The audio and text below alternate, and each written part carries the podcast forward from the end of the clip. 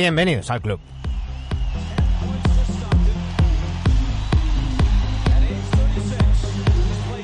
Muy buenas a todos, aquí estamos, hemos hecho puente, hemos eh, saltado Halloween, los, saltos, los santos, el Samaín, todo lo que toca, hemos hecho fiesta y qué buen timing, por una vez hemos llegado a tiempo para hablar del tema de Steve Nash. Con la resaca del puente hablaremos de esos esos equipos que nos preocupan. Sacaremos el preocupómetro. Con Sergio Gimón, con Dani Gea y con Oscar Villares, una nueva entrega de NBA Adictos.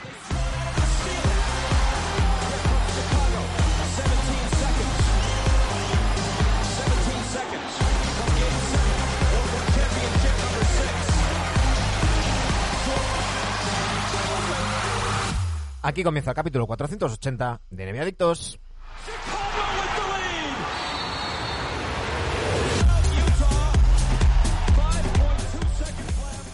Muy buenas noches, Sergio Jimón, ¿cómo estamos?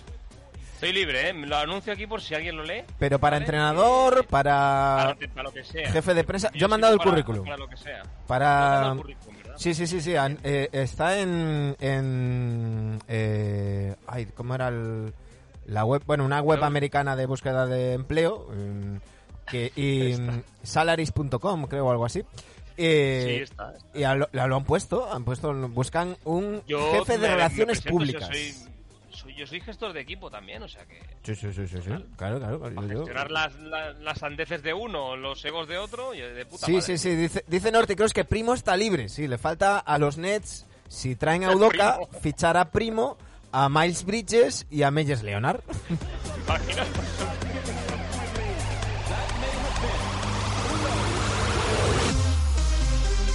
Bueno, estamos de resaca de Halloween. Estamos de resaca, hay que decir que hoy no tenemos invitado, porque to- todo el mundo, no sé qué pasaba esta semana, que todo el mundo se iba de puente y el miércoles le venía fatal porque estaba recién llegado del puente. Yo no sé qué, qué pasa aquí, pero, pero bueno, no pasa nada. A veces, de vez en cuando hacemos programas sin invitados y, y seguimos adelante. El planning para hoy, hoy vamos a empezar con, bueno, primero vamos a repasar las, las clasificaciones, luego eh, haremos las secciones, la de Sergio, ya sabéis, la camiseta de Jimón. Esa que lleva camiseta, puesta. Que no es esta, Benedictos. pero es muy bonita. Eh, de- dentro de un ratito entrará Dani Egea, haremos su de mama, san de papas y eh, cuando ya se nos una Oscar Villares, que hoy entrará un poquito más... más eh, eh, espera, dice Daniel DV3, un saludo a Manu, gran colección de jerseys, me, imagino que se refiere a las camisetas que colgué ayer, estuve ordenando Yo el me armario. parezco Draghi. Yo, no, yo no, no me parezco a Draghi. dice, eh, dice Daniel, me hubieran dicho y entro como invitado. Oye, me lo apunto, me lo apunto. Pásale el, pásale el enlace. Pues lo dicho, después de las secciones iremos con el pactómetro. A ver, eh, pactómetro. Hostia, ya se me, ha- ya se me ha ido. la, la semana pasada dijiste otra cosa que era... La biología, la biología. La La biología. y el Sí. pactómetro. No, no, eh, pero lo del pactómetro tiene, tiene sentido porque vamos a hacer el preuco... preuco- joder, lo diré. Si lo dije bien en la intro. No sé por qué ahora. Preocupómetro. Sí, Preocupómetro. Que, Preocupómetro. Que lo he copiado del pactómetro, por eso se me, se me iba, pero bueno. Eh, hablaremos de esos equipos que no están tan bien clasificados como esperábamos y eh, veremos a ver cuánto nos preocupan y con eso, esa será la excusa pues para hablar un poco de esos equipos que no han arrancado tan bien como esperamos. Pero ya sabéis, como, tal y como os hemos dicho, empezaremos repasando las clasificaciones y eso ya sabéis implica que vengan nuestros amigos de Igloo, sin mentiras.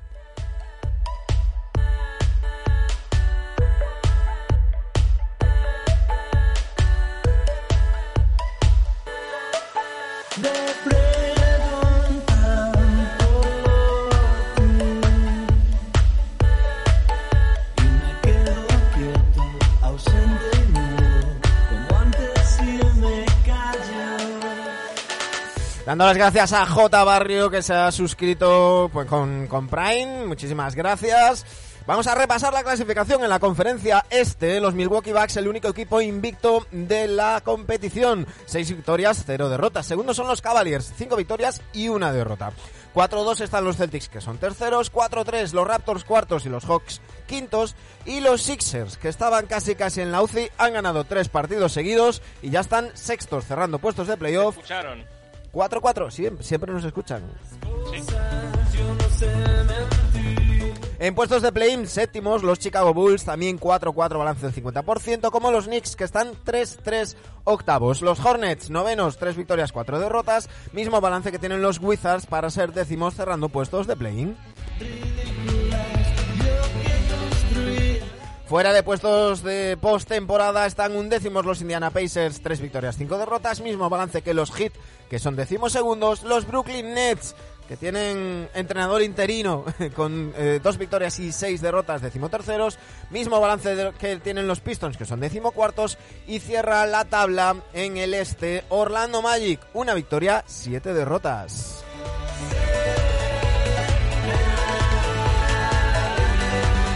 Nos vamos a la conferencia oeste donde mandan los Phoenix Suns, seis victorias, una derrota. Segundos son los Blazers, cinco victorias, una derrota. Terceros los Jazz, seis victorias, dos derrotas. Cuartos los Spurs, cinco victorias, dos derrotas. ¿Quién iba a decir que estos tres equipos iban a estar segundo, tercero y cuarto? Quintos están los Pelicans, cuatro victorias, dos derrotas. Sextos cerrando puestos de playoffs los Denver Nuggets, cuatro victorias y tres derrotas. Mismo balance que tienen los Thunder para ser séptimos y los Grizzlies para ser octavos ya en puestos de play-in. Minnesota Timberwolves balanza al 50%, 4-4 son novenos. También al 50% pero con dos partidos menos, 3-3 los Mavericks son décimos cerrando puestos de play-in.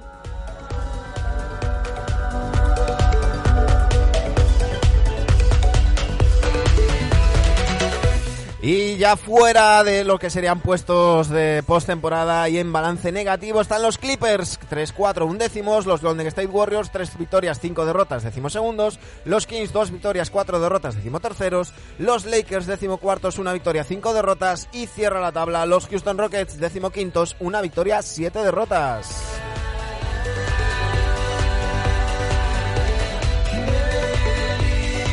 Por cierto, dice, mm, dice Sergi Ditz, venga que sí, un poquito de Lebold, Manu, que sé que te gusta, porque nos estaba diciendo que sí vamos a hablar de Lakers. No, es que hablamos de, de- de equipos que han empezado peor de lo que esperábamos, entonces los Lakers no entran ahí. Está por ahí... ¿no? Eso no preocupa. Sí, sí, sí. Nos dicen por aquí Ferreras a mil revoluciones con su pactómetro. Eh, Mar Locar está por ahí, nos dice hola a todos. Daniel de V3 dice arriba los Spurs. Y oh, Cho- Choni Toti Toti está ahí, que eh, es que no está aquí, está en Santiago. Entonces un saludo a mi mujer. Bueno,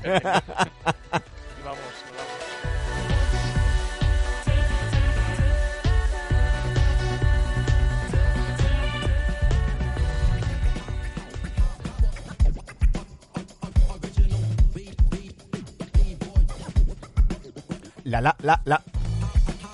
La la la la. La la la. La camiseta de Jimón.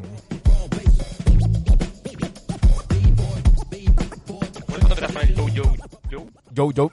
No, pero esto me mola más. La la la. La, la, la, la. La la la la la.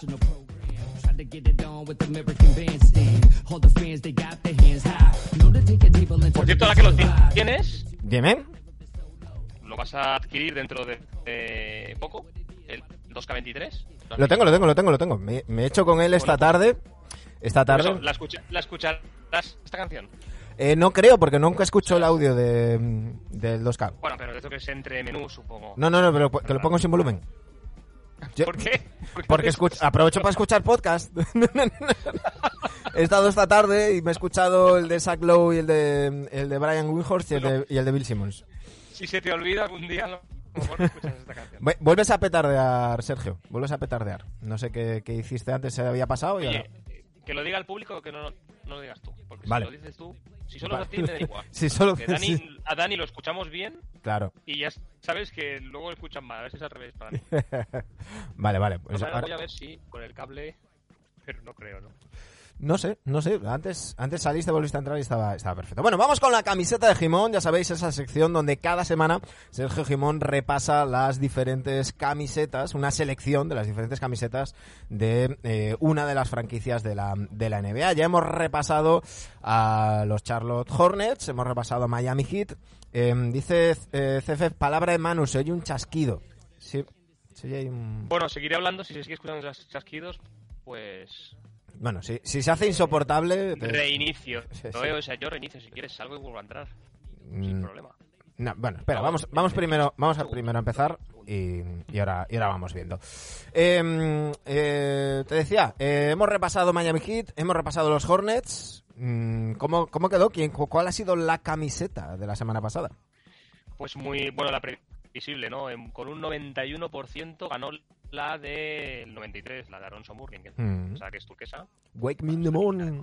Sí. Aunque también hubo co- comentarios de que no le gustaba a nadie ninguna, que los Hornets eran mierda pura todas las camisetas, pero bueno.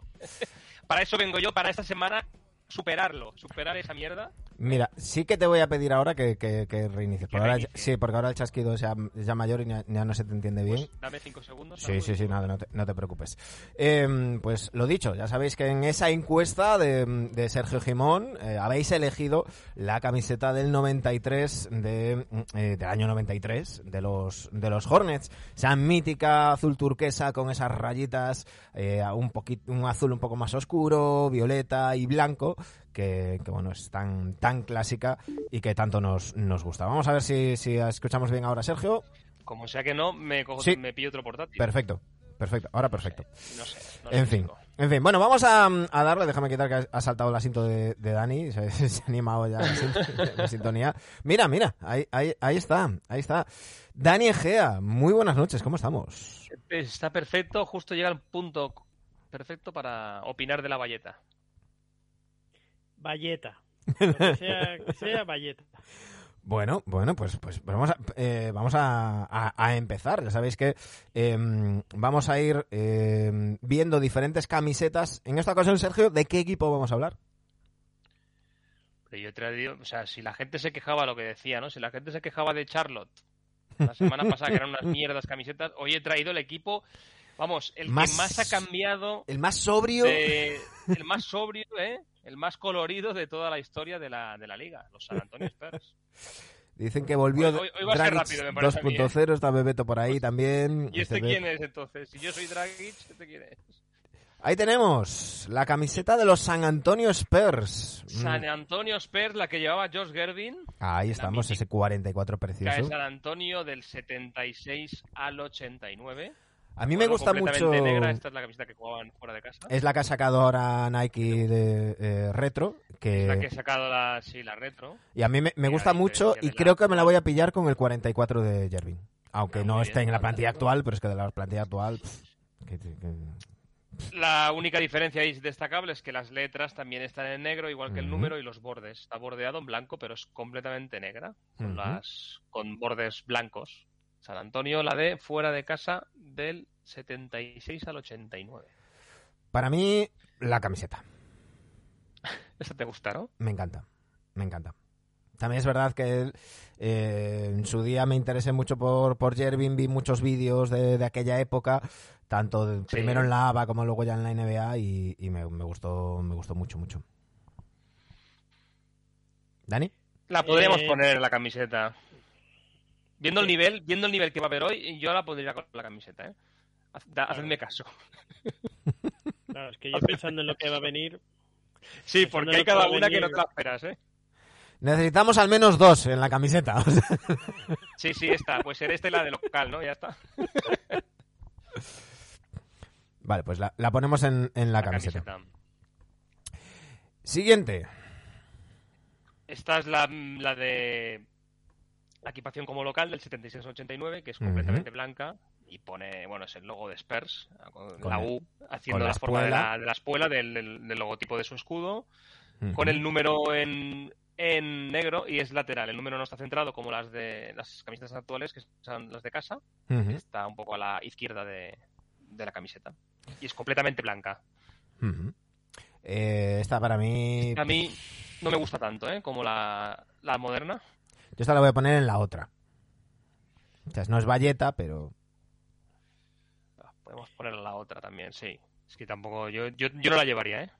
No, yo Tampoco. Vale, Yo valleta. vale. Valletazo gordo, ¿no? Sí. Muy.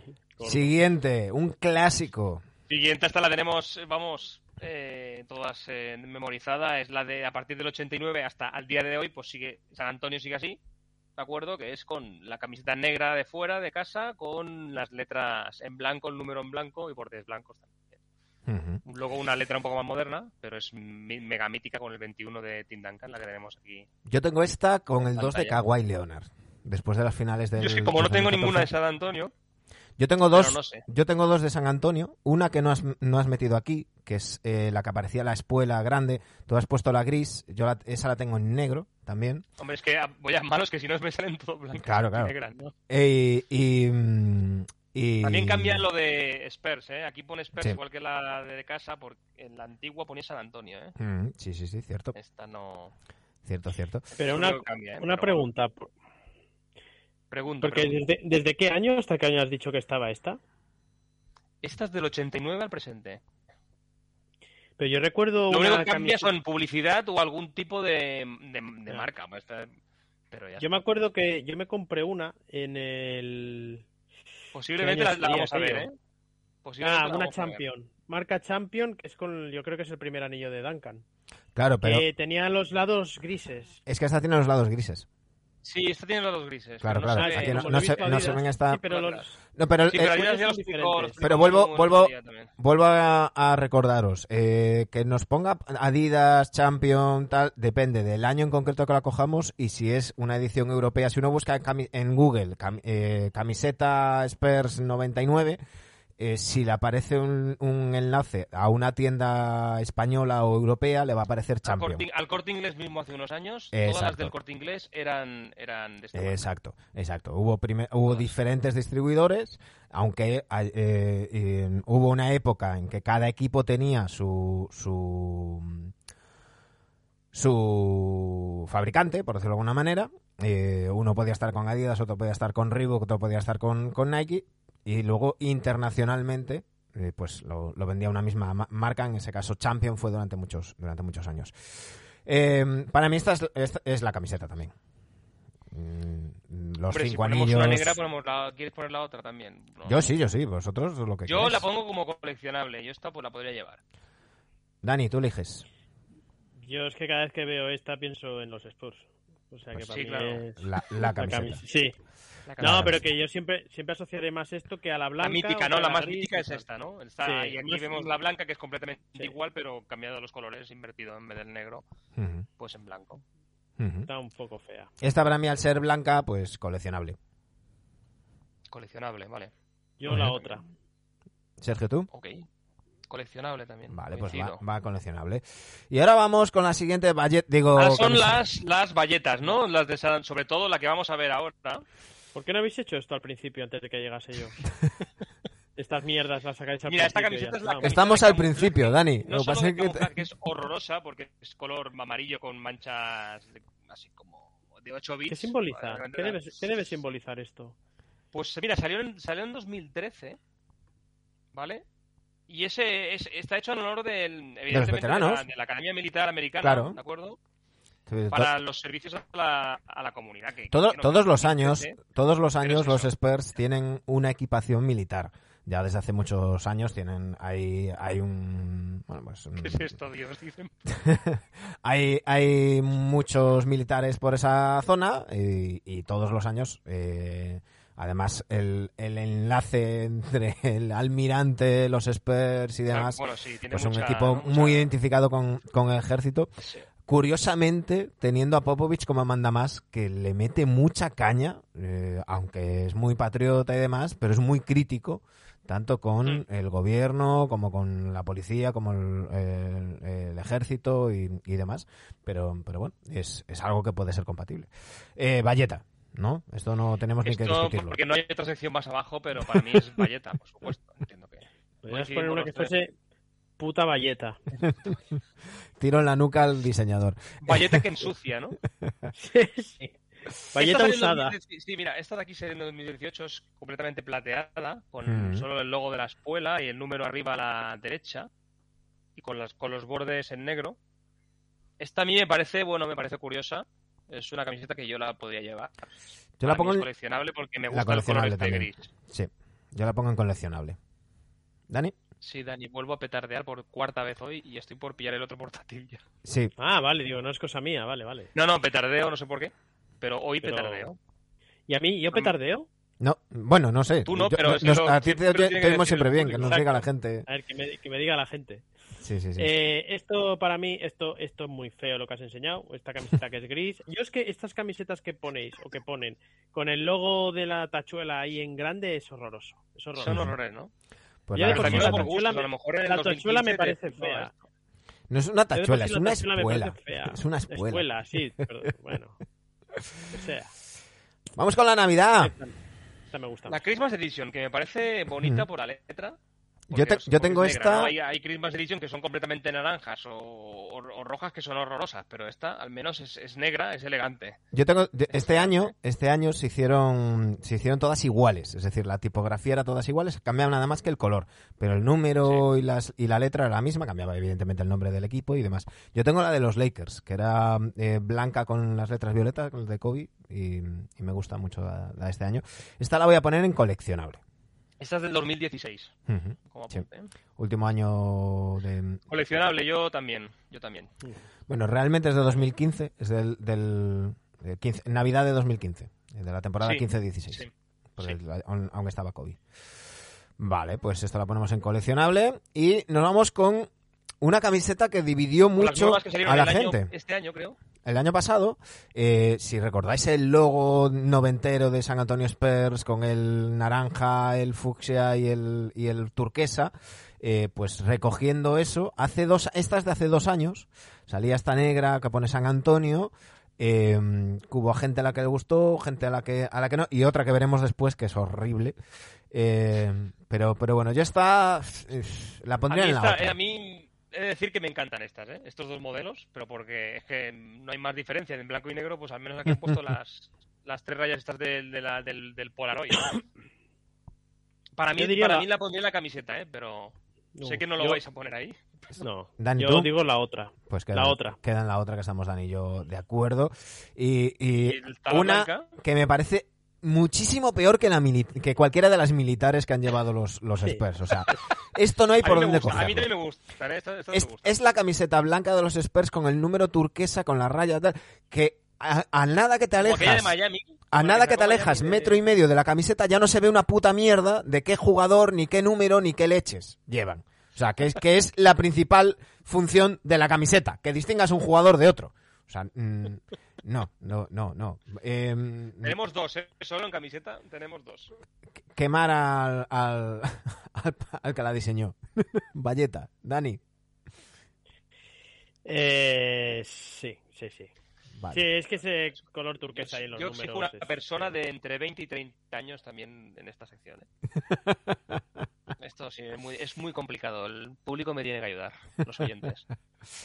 Vale, queda, queda en- Valleta. No y- sé si queda una, esta Queda queda, una. una. que la, la he puesto para rellenar, pero esta la de las noches latinas. Sí, de, de los Que ponían los Spurs. Spurs, bueno, es, es bastante mítica esta también. ¿no? Sí, durante varios años hacían esas noches latinas que las siguen haciendo, lo que pasa es que ahora no cambian la camiseta, pero eh, los equipos, aparte era generalmente en ciudades con, con bastante presencia hispana, recuerdo una camiseta muy bonita de los Knicks que ponía Nueva York, que esa era muy, Sí. muy chula. Muy. Eh, los Suns, los Lakers y, y los Spurs, eh, eh, pues ahí. Esta, yo esta la pondría en la otra.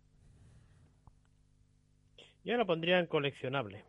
Uh, Dani se la pondría por ahí. Sergio, Y yo pondría la otra porque vería a Dani llevarla. pues eh, Pues si quedan solo dos, entonces. sí, ahora dos vamos, a... para votar, la de la de Gervin y la de Duncan, en negro. En la camiseta tenemos la original Yo reñida, visitante. Esta, esta va a ser reñida, esta, la, la final, ¿eh? Ujú. En, la camiseta tenemos la original visitante de los San Antonio Spurs, eh, esa que ha hecho ahora Nike la, la retro, con las letras en negro borde blanco que pone San Antonio, los números también en negro con el borde blanco, y la mítica del- de, los 90 hasta ahora de, eh, bueno, de los Spurs, con el nombre en blanco con la espuela, con el número en blanco también. Eh, eso es para que decidáis cuál de, vosotros, cuál de estas dos es para vosotros la camiseta. En la coleccionable quedan pues eh, la, la local de estos de los 90 a los 2000, la mm, plateada de la espuela, la navideña negra y, y luego ya la otra y la valleta pues el, el resto. Así que nada, ya, ya. ya sabéis, en arroba rc en Twitter os pondremos la encuesta para que, la encuesta, vamos a decirlo bien, para que elijáis la camiseta de Jimón de los Spurs.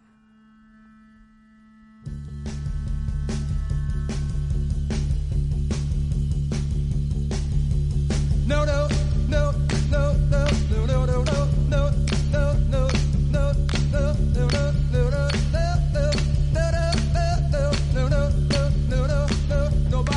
La bailé el lunes de fiesta esta. Una polla. Te lo juro. ¿Esto lo pusieron? ¿Dónde lo pusieron esto? No, en la no. sala Polo los lunes hacen Nasty Mondays y siempre hacen remixes, bueno, remixes no, o sea, canciones de Hola. rock de, de, tos- de todas épocas. Música buena, antes ¿eh? o, de- antes o Y- después de Thriller. Antes o después del thriller. No bebáis No, agua, no, ¿eh? no. Eh, Profesionales, no bebáis agua. O sea, hablad de vuestras cosas y ya cuando, cuando os apetezca me decís y seguimos con el programa, ¿sabes? Hombre, esto es de interés general. Pensaba que le haría ilusión. Os voy a tener que bajar el micro cuando ponga la sintonía.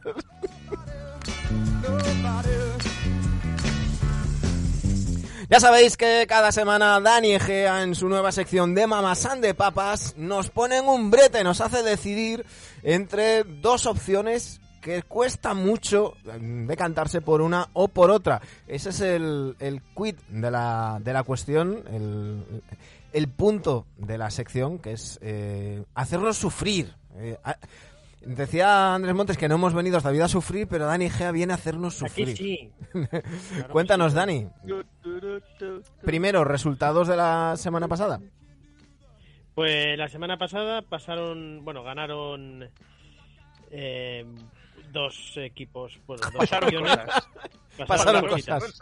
Se vinieron cositas Pasaron la semana cositas. pasada Y y... la gente, hay gente que votó, eh, luego hay gente que no, que no quiso votar. Bueno, oye, no pasa nada. Yo fui un poco Y- dictador, de reconocer en Instagram, porque en vez de poner un cuestionario puse una, una pregunta de estas de, de que era la correcta ahí la incorrecta. Sí, porque no se puede poner de otra manera. Y que quien le daba a San Antonio era la correcta, decía yo, en vez de Chicago, ¿sabes? Claro, pero, pero en... en- No, tenía que haber puesto un cuestionario, no lo hice mal y puse solo una pregunta. Bueno, pues... eh, Dani, Pues has, efectivamente la gente votó. Vale, Ya no, está, ya está. no has encontrado los resultados de la... Sí, sí, lo he encontrado, lo he encontrado, ya está, ya está. Chicago, Chicago, por supuesto. ¿no? La semana pasada preguntábamos con quién os quedabais y con Chris Webber o Rashid Wallace, 67% Webber, y también os preguntábamos con qué franquicia os quedabais en la historia, ¿no? En en NBA, San Antonio 36, Chicago 64%. Perfecto. ¿Y qué tenemos hoy? Cuéntanos, cuéntanos. Uy, Hay dos opciones, como siempre. La primera es una que yo creo que tarde o temprano se tenía que hacer, está muy discutida, se ha dicho mucho. Bueno, hay, hay que pasar por el aro, vamos a hacerlo rápido y no es lo que te estás imaginando, mano, tranquilo. sin Que ese, que ese llegará, que ese llegará. ¿Con quién os quedáis? ¿Con papá? ¿Cómo se dice papá en alemán? Hostia, ¿eh? ¡Papá! Idea. Así de mala leche. Bueno, ¿os quedáis No sé. con papá, Dirk Nowitzki? ¿O os quedáis con mamá? ¿Cómo se dice mamá en griego? Krasita Klaska. Oroña. Giannis Antetokounmpo. Anteto, ¿Con quién os quedáis? cero Ya, pero es que, escucha, ya, pero es que esto hemos dicho, ya lo hemos dicho Ya, yo me callo porque me- hasta que no acaba, No me lo no- petéis ya al principio, porque entonces ya no doy datos. No me lo digáis, esperaos a que diga los datos y luego decidís, que ya lo sé qué tal. Venga, Dirk Nowitzki, vamos a hacer la comparación. Nowitzki ante Tocumpo. Yo ya sé lo que Hombre, pensáis. Yo me, quedo con, Os- yo me quedo con Oscar. Hombre, Ah, mira. Hombre, Buenas noches, don Oscar Villares. Hola, buenas noches, chicos. Estamos aquí en... pues estábamos con mamas y papas. Joder, Sí, sí, ya, ya- ya he oído comparación, ¿eh? Buena comparación. Sí, venga, voy, doy cuatro datos y me decís el qué, ¿vale? Eh, venga, comparativamente, uno no- Novitsky alemán, ante Tocumpo griego, ya lo sabéis. Novitsky, bueno, ahora mismo tiene 44 años, ante Tocumpo tiene 27, por ahí no vamos a comparar nada, pero sí vamos a comparar en altura y peso, 2.13 cada uno, 2.13 cada uno, 111 kilos Novitsky, 109 ante Tocumpo. Esto, claro, entiendo que es la media de, de sus temporadas, ¿no? Porque habrá momentos en que uno estaba más gordo y otro no. Novitsky, que es elegido en el pick número 9 del año 98, ante Tocumpo elegido en el pick número 15 del 2013. Novitsky, que venía de un equipo llamado DJK Würzburg, de, en Alemania, ¿verdad? Ujú. Y ante Tocumpo, que venía de un equipo llamado Filatilitilicos, o algo así. El forum, Griego, el vale. forum griego. Foro- el foro filatélico. El Forum de, Salón, de Salónica. ¿Qué más? Venga, Novitsky que ya tuvo 21 temporadas, Antetokounmpo lleva 9. Novitsky ya un equipo NBA, Antetokounmpo por el momento también en el mismo equipo. Un anillo cada uno. 15 veces playoff Novitsky, 7 Antetokounmpo. Dos finales NBA Novitsky, una Antetokounmpo. Tres finales de conferencia al alemán, dos el griego. Un MVP Novitsky, dos MVPs Antetokounmpo. 14 veces All-Star Novitsky, 6 Antetokounmpo. Claro, siempre va a haber más de Novitsky, pero para Menos, que veáis también la media del menos, otro. MVP, menos MVPs y premios a Menos mejor MVP. jugador defensivo del año. Cuatro veces cada uno ha estado en el primer quinteto NBA. Aquí se entiende que, no, que Antetokounmpo lo va a acabar pasando fácil, si no este año ya. Media de, la de su- toda su carrera Novitsky, 27-2. No, Antetokounmpo ahora mismo está en 21-9-4. Y cositas de Novitsky, pues que entró en el 75 aniversario como los, uno de los 75 más uno jugadores de la Liga NBA. Antetokounmpo también. 8. Antetokounmpo es líder histórico de Dallas Mavericks en ocho apartados estadísticos diferentes. Ante Tocupo de Dallas.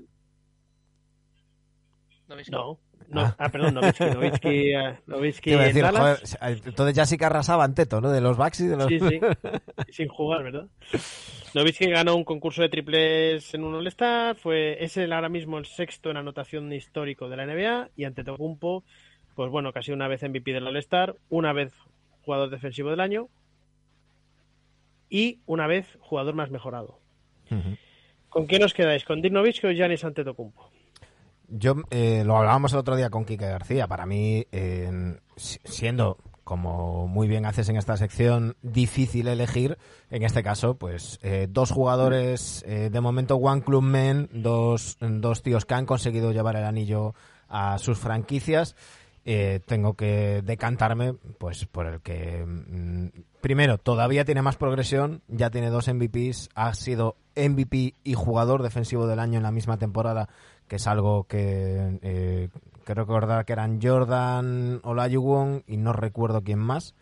Eh, pero vamos eh, para mí Anteto por muy poquito pero está por delante de, de Nowitzki y creo que cuando termine su carrera salvo que haya una lesión salvo que tal tiene pinta de que va, va a estar pues pues sin, sin ese muy poquito que va a estar claramente por, por delante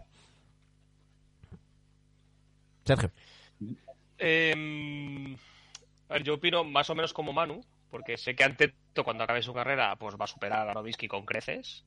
Vale, yo, yo estoy, no sé que tengo una lesión. Pero me voy a quedar con Novinsky porque Novinsky fue top en una época donde habían más cuatros en su prime.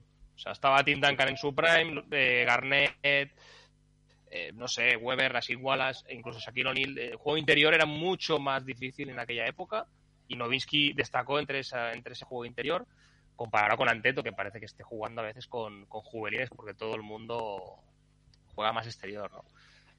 Yo por esa epicidad que ha tenido Novinsky, yo me quedo con, con el alemán. Y porque yo sigo considerando que, que es el que sigue siendo el mejor europeo de todos los tiempos. Hasta que Anteto pues juegue dos años más, no sé, por así decirlo. Oscar O un, o un año O más. uno, o, o gane, otro anillo. Cuando gane otro anillo ya está. Me, me estoy empezando a preocupar porque coincido en todo con Sergio, la verdad. Claro, hombre, ¿cómo no vas a coincidir conmigo? Eh, es que además eh, hay una cosa que me ha gustado mucho, que, que es lo que has dicho, que es que Novisky convivió en la era dorada de los alatigos. Joder, ya te ha digo. sido la, la- la- la era dorada en la que en la posición de cuatro ha sido eh, la que más jugadores de calidad ha, eh, ha ates- ha atesorado es- esa, esa era, ¿no? Y además, eh, por el hecho de que ha sido el primer jugador franquicia europeo.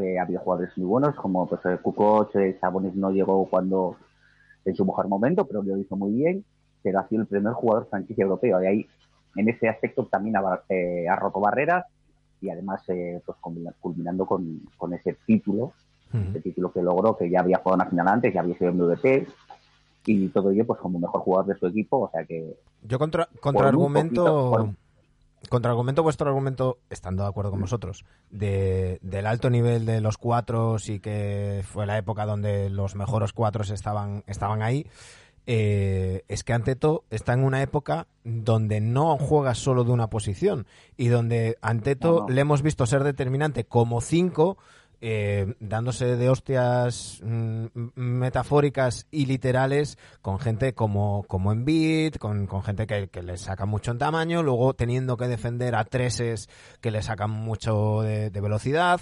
Entonces, creo que, que Anteto es más eh, versátil, por decirlo de, una- de alguna manera. eh, no, no, sí, sí, no, fruto de, de su época. duda, no- Claro, fruto de su época también, pero qu- quiero decir que una cosa contrarresta a la otra, ¿no?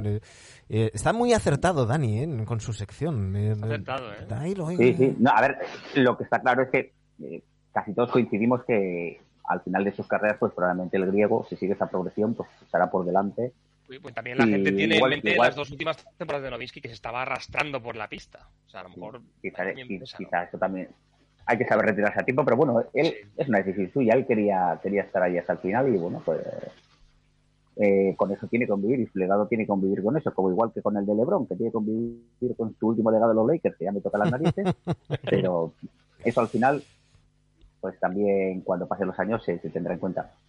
Todo parece indicar que si el griego eh, sigue esa progresión, pues superará a Novitsky, pero bueno, a día de hoy pues me quedo con Novitsky por muy poquito, por muy poquito, porque ahora que lo digo me encanta, tiene sus lagunas, tiene sus carencias, pero también las tenía Novitsky, ¿no? Entonces, Ujú. eh, a día de hoy me quedo con el alemán de momento. Por cierto, que nos dice mm, Chiricahua79 que Novisky era un 3-4. No, no, Novisky era un 4 que alguna temporada jugó de 5, pero que el, el- Sí. el experimento de ponerle de 3 duró mm, unos pocos partidos en aquella temporada de lockout del 99, eh, como Sí. muy bien cuenta eh, Quique García en esa, en esa biología que, que le, que le he hecho, sí, sí. que está muy bien. Dani, mojate tú. Creo que todos sabemos que Antetokounmpo va a ser el mejor europeo de la historia NBA, más tarde que pronto. La pregunta es si a fecha de hoy ya Antetokounmpo puede rebatirle este título honorífico a, a Nowitzki con Nowitzki 21 temporadas jugadas y Antetokounmpo solo entre comillas 9. Esa es la gran pregunta. Y, y si nos estamos haciendo esta pregunta es porque Antetokounmpo lo está haciendo fenomenal Mm. porque no lleva ni la mitad de las temporadas que Nowitzki jugó. Yo no creo que vaya a jugar 21 años Giannis Antetokounmpo en la liga, pero ni llegando a la mitad, este hombre ya le está discutiendo el ser el mejor o ser mejor que él, ¿no? Eh, yo digo el alemán, pero sé que de aquí a unos meses es muy probable que diga el griego. O sea que tarde o temprano acabará cayendo, eso lo tenemos todos claro. Dice Chiricahua, era Ya 4 estamos pero salía tiro exterior y triple más que los 4 de aquel tiempo. Eh, claro, eso es un 4 abierto, el stretch four que, que- que se habla. Y recordemos que, por ejemplo, Avery Johnson le decía que no, que no tirara, que, que se metiera dentro y que fue uno de los que le quiso utilizar de, de- de center. Y una, sí, y una cosa más, ya es a nivel estético y a nivel pajas que se puede hacer uno, ¿no? Yo ahora mismo me acuerdo mucho más de ese tiro para atrás de Novitsky con la pierna inclinada para arriba que seguramente las cosas muy buenas que hace Antetokounmpo de cogerse un balón desde su área, de- desde su área, perdón, desde su desde su campo y, y patearse todo el campo y pegar un matazo de, casi desde la, tira- la línea de tiros libres, ¿no? Yo por esa pequeña cosita, hostia, a mí Novitsky es estéticamente me gusta más que, que Antetokounmpo. Claro, tiene ese, ese signature move, ¿no? Ese, ese- esa, Que lo recordaremos siempre. Esa marca es- personal- Es, un movimiento que podemos hacer nosotros, cosa que el de Anteto Ya no- escuela, ya. de los. Bueno, lo podrás hacer tú, Sergio. O sea, Pues, eh, perdona. ¿sabes? Si, si- si- si me pone una de minibásquet, lo hago. Yo, ya- el problema no es las yo- minibásquet, el problema es levantarse y, y caer en otro claro, o sea, yo, yo, yo, Levantarse del sofá, ¿no? Del sofá. yo levanto la rodilla así La de- y salto hacia atrás y me, No, Dani, me desnuco. estás más- ahora estás mejor que yo de forma, no me jodas. Sergio, la de Novitsky la hacía yo, lo que pasa era muy malo y no me conocía nadie. La- No la. Levantar la pierna sí que la levanta, eso sí que levanta. Eh, sí, eso, Eso sí, sí. Bueno, hay que decir que eh, ha habido un empate. Eh, 50% en whisky, 50% Anteto en, en Twitch. Así que eh, bien, bien, bien, bien, Dani, con eligiendo. Bien tirada. Y, y venga, danos la, la segunda. Eh, Sí, bueno, en Twitter, en Twitter ya está ya está ganando el griego bien, ¿eh? 67%, pero bueno, es lo que, es lo que me imagino que va a pasar. Bueno, segunda, venga, segunda y última. Esta es un poco más, ya que creo que sí que os va a costar un poquito más. Eh, Manu, eh, chitón, que yo ya sé lo que vas a decir. ¿Qué sois más? ¿De mamá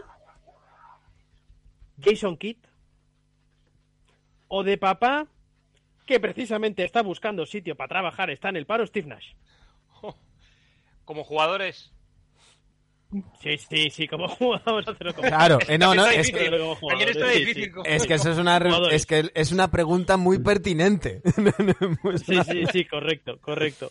Pero voy a decirlo como jugadores porque todos los datos que os voy a decir es como jugadores. No, no quería mezclar aquí carreras eh, de entrenadores. Venga, Jason Kidd, Steve Nash, uno es americano, bueno, estadounidense. El otro es una batalla que yo siempre tengo, eh, es canadiense, bueno, eh, es nacionalidad canadiense, pero este hombre es africano. Nació en Johannesburgo, Sí, ¿vale? ¿Eh? A lo mejor es Es el mejor africano de la historia. mejor ¿Eh? africano. de- No, pero, pero ahí nos metemos. Pero ahí, historia, te metes, Mutombo. pero ahí te metes en un jardín, Dani. Ahí te metes en Ya un lo sé, jardín. ya lo sé. Te metes en un jardín porque ¿qué cuenta? La nacionalidad, el, el lugar de nacimiento, eh, el cómo se sienta, porque a lo mejor casi te dice que se siente más británico. Es, es, es complicado, ¿eh? Es complicado. Desde luego, O Steve. Nash es un, es un hombre de mundo, sin, sin duda. O de, o de a lo mejor te dice que es más de Sesilles, de Mallorca. Sí, sí, sí, sí. ¿eh? Por cierto, otra historia. Carlos Bucer, Carlos Bucer sabéis que es alemán también.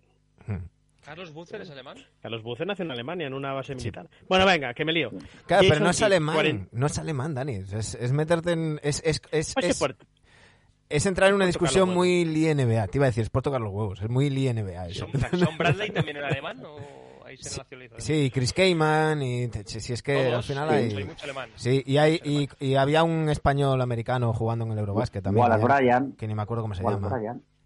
Juanito Mueller. Claro Bueno, vamos.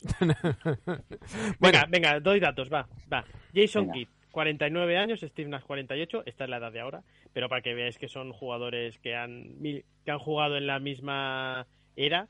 Jason Kidd, metro 93, Steve Nash, metro 9 y algo, porque veo que se me ha borrado aquí un número. O sea que tengo 1,9. Eh, Jason Kidd 92 kilos, Steve Nash 88 kilos, más finito Steve.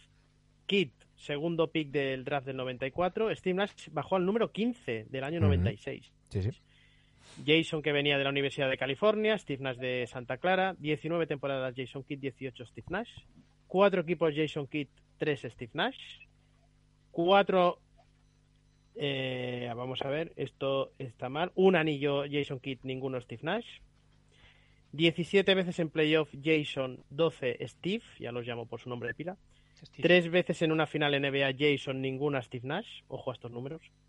Tres finales de conferencia Jason Kidd, cuatro Steve Nash. Ningún MVP Jason Kidd, dos Steve Nash. Diez veces All-Star Kidd, ocho Nash. Cinco veces en el mejor quinteto Jason Kidd, tres Steve Nash. Medias de su carrera, 12, 6, 8 Kidd, 14, 3, 8 Steve Nash. Todo muy igualado. Los dos son Hall of Fame, los dos están en el 75 aniversario, Jason Kidd fue, fue rookie del año, compartido, y cinco veces líder de asistencias Jason Kidd, cinco veces líder de asistencias Steve Nash. y ahora mi pregunta es ¿qué nos estás preguntando? ¿quién es mejor jugador o cuál nos gusta más? porque yo La tengo dos es, respuestas ¿De distintas mamas o de mamas? claro yo tengo La dos pregunta es, ¿con en me- clave NBA, que es lo que pongo en el Twitter, en clave Hmm. NBA, ¿con quién os quedáis? Elegid lo que queráis. En clave NBA, con todos los Pues- datos pues que mira, yo- dado, yo sabiendo que uno era más visual que otro. Pues yo te lo digo, te lo digo claramente. Eh, mejor jugador es Jason Kidd. eh, ese anillo está ahí. eh, las tres finales están ahí, cosa que nunca consiguió Steve Nash. También es verdad que Jason Kidd se fue corriendo a la conferencia este escapando de- del Wild Wild West y luego fue persiguiendo el anillo. Eh, pero con quién me quedo, quién me gusta más, sin duda Steve Nash. Eh, Steve Nash es el germen del baloncesto que tenemos hoy en día. Es un tío al que le deben millones de dólares mm, sus compañeros desde, desde Correcto. Phoenix a Dallas hasta, hasta hoy en día. Eh, es un, un tipo que eh, no, no llevaba nada a favor, mm, mm, ni para encontrar en la universidad, ni en el instituto, ni luego en- entrando en la, en la NBA. Estuvo varias veces a punto de dejar el, baloncesto y cambió el baloncesto. Y es un, es, es un tío que fue referente de muchísimos jugadores que están marcando eh, ahora mismo lo que es la, la NBA. Eh, mejor jugador, Kit. ¿Con quién me quedo? Con Nash. Que son dos jugadores los- que además que Es que Eh, se fue, lo que dices tú, se fue al, se fue al este. A, si llega también a salirse en esta, a lo mejor el anillo también hubiera, hubiera caído, ¿eh? Y, y no, y no olvidemos el anillo de 2005 que era de los Suns. O sea, esa, esa agresión de, de, Rob- de Robert Horry que reconoció que reconoció el propio sí. Bowen, me lo reconoció a mí, que, que fueron a por él a lesionarle, pues, pues ese, ese, a- ese año era el de, el de Nash. Pero eh, no fue. Entonces, dos jugadores además que con características diferentes. Eh, Jason Kidd mucho más creativo en transición, Steve eh, eh, a medio campo podía hacer maravillas organizando un equipo. Eh, uno muy buen tirador, el otro Jason Kidd no era tan buen tirador, más atlético. Con el tiempo sí que se fue eh, cogiendo, fue pues, perdiendo facultades físicas, pues, fue apuntalando ese tiro también exterior, ¿no? muy diferentes en la concepción del juego, pero, pero la verdad los dos muy meritorios. Quizá, eh, fríamente, como decía Manu, me quedo más con Jason Kidd por ser más completo, más, me refiero en los dos lados de la pista, porque Kidd era un buen defensor, pero yo he disfrutado más viendo a Nash. He disfrutado más a, a para aquellos Suns del Seven Second Second or Less, eh, fue un elemento disruptor en la NBA. Y, Y una deriva que llevaba muy peligrosa, la NBA lleva una deriva muy peligrosa, eh, Sí, sí. porque todo el mundo eh, hace, eh, valora y vanagloria la defensa de la NBA en los 90, pero la mejor defensa de la historia de la NBA se vio en los cinco primeros años, la primera década de- del siglo XXI eran donde los jugadores tenían muchas más dificultades, porque había jugadores talentosos y los que tenían más dificultades para, para entrar. Y, el te tema de los tres segundos de- defensivos, que no existía en aquel momento. Es decir, sin, sin esa regla de los tres segundos defensivos, a ver los nets de Kit que hubieran hecho, porque basaron su llegada a las finales en ese, en ese sistema defensivo eh, que era masticar cristal y, que era mm, horrible de ver con Byron Scott al- a los mandos. Y, y bueno, eh, a- además, yo creo. Que, que a Nas, en, en el debe de, de, de Nas, hay que ponerle que quizás le faltó un poquito ese instinto asesino y, y ese individualismo de buscar las estadísticas, porque cuando su equipo lo necesitaba, Nas era capaz de hacer partidos de 40 puntos. Y- pero luego el siguiente partido, A, a- si iban ganando... a Dallas le metió 48. Claro, A y- Dallas le metió 48 en playoff. Claro, y luego en, y en un partido de liga regular, si no hacía falta, si iban ganando fácil, se quedaban 10 puntos y no le importaba. Eh, hacía 15 asistencias y, y jugaba 20 minutos y, y no era de ese perfil de jugador de quiero jugar más, eh, quiero mm, eh, hacer mis puntos, llegar a, llegar a tal. Y eso, pues eh, que los que nos gusta el baloncesto lo valoramos como, como jugador de equipo y demás, sí que es verdad que a la hora de, de, de poner en la balanza el, el conjunto de una, de una carrera, pues, pues pesa. Bueno, Dani, ¿tú? A mí, a mí la verdad me, me gustan los dos, pero bueno, yo disfrutar he quedo con- más a Nash. Yo con Nash claramente, yo creo que la uña del pie derecho de Steve Nash tiene más calidad que, todos, que toda la carrera de Jason Kidd, a mi parecer. Aunque Kidd creo que es el mejor base corriendo contraataques que he visto en mi vida. El que monta el contraataque me quedaría, me quedaría con Kidd. Pero Steve Nash es que no sé. Le falta Dani, el anillo, sí, pero ya está. Para mí mucho mejor que Jason Kidd.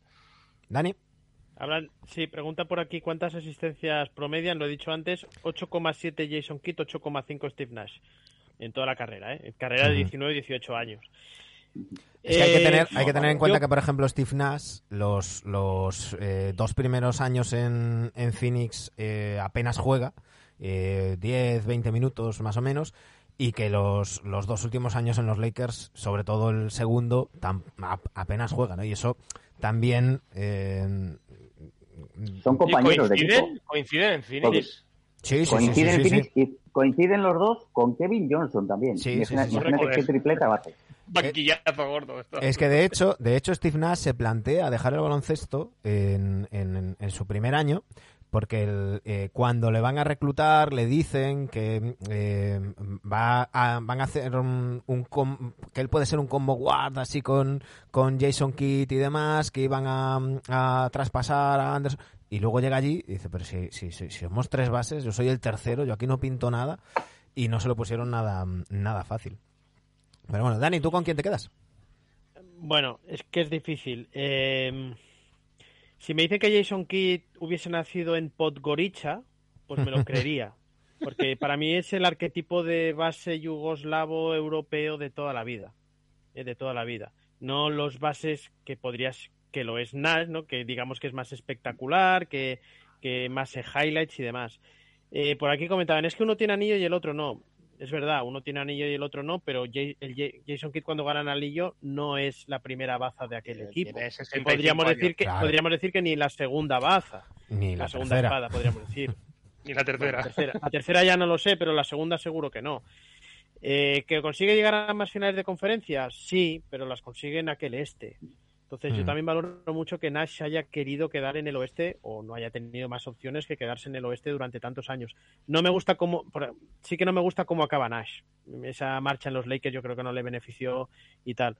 Dicho lo cual, yo por milésimas me quedo con Steve Nash. Pues mira, estoy buscando aquí, eh, eh, mira, en los, en los maps de 2011, eh, Dirk Nowitzki 23 puntos por partido, Terry 15,8, Butler 15, Sean Marion 12,5, Tyson Chandler 10, JJ Barea 9,5, 8,6 Peja Stojakovic, Bubois, Rodrigo Bubois 8,4. Sí. Eh, tenemos que bajar hasta el noveno puesto en puntos. Luego ahora vamos con las asistencias en puntos. Eh, 7,9 eh, Kit en asistencias. Sí, se va a 8,2. Es el máximo asistente del, del equipo.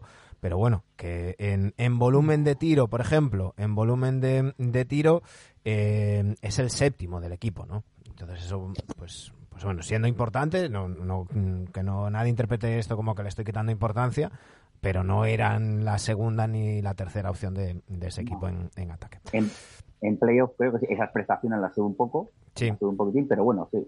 Pero que vamos, no, no era eh, no era lo suyo, no era, no era una referencia ofensiva, desde luego. Era, era más de, de crear juego o de facilitar, porque ya no era tan creador, ya no era tan creador en, en aquellos maps, de facilitar que, que fluyera el juego.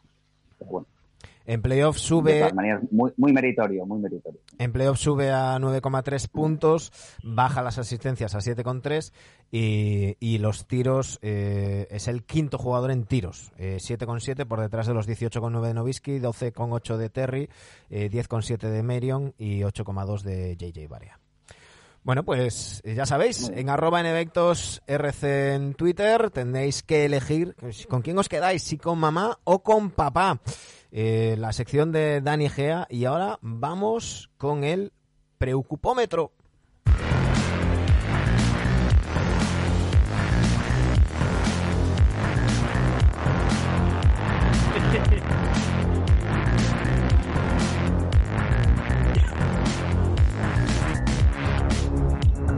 Impresionante la actualidad, Pastor.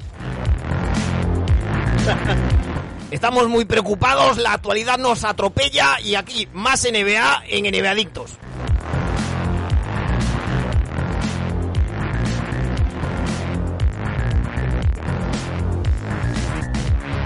Han despertado a mis hijos.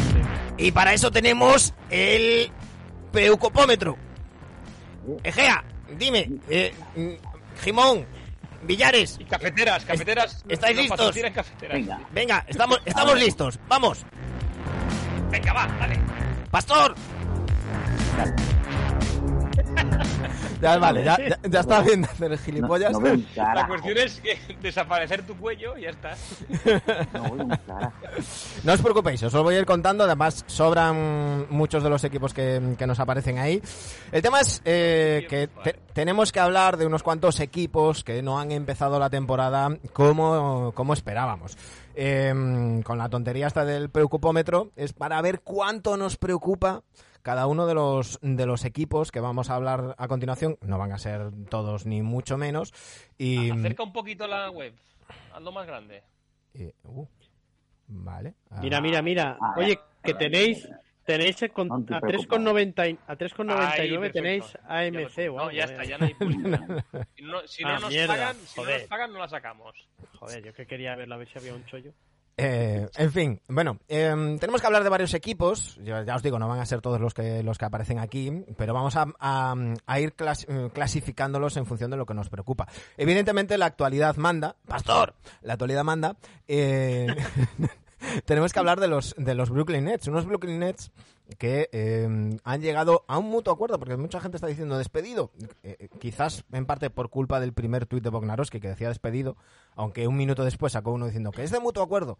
Eh, dicen dicen que, que, que Steve Nash fue a hablar con Son Marks a decirle, oye, que Carmiña, que lo dejo.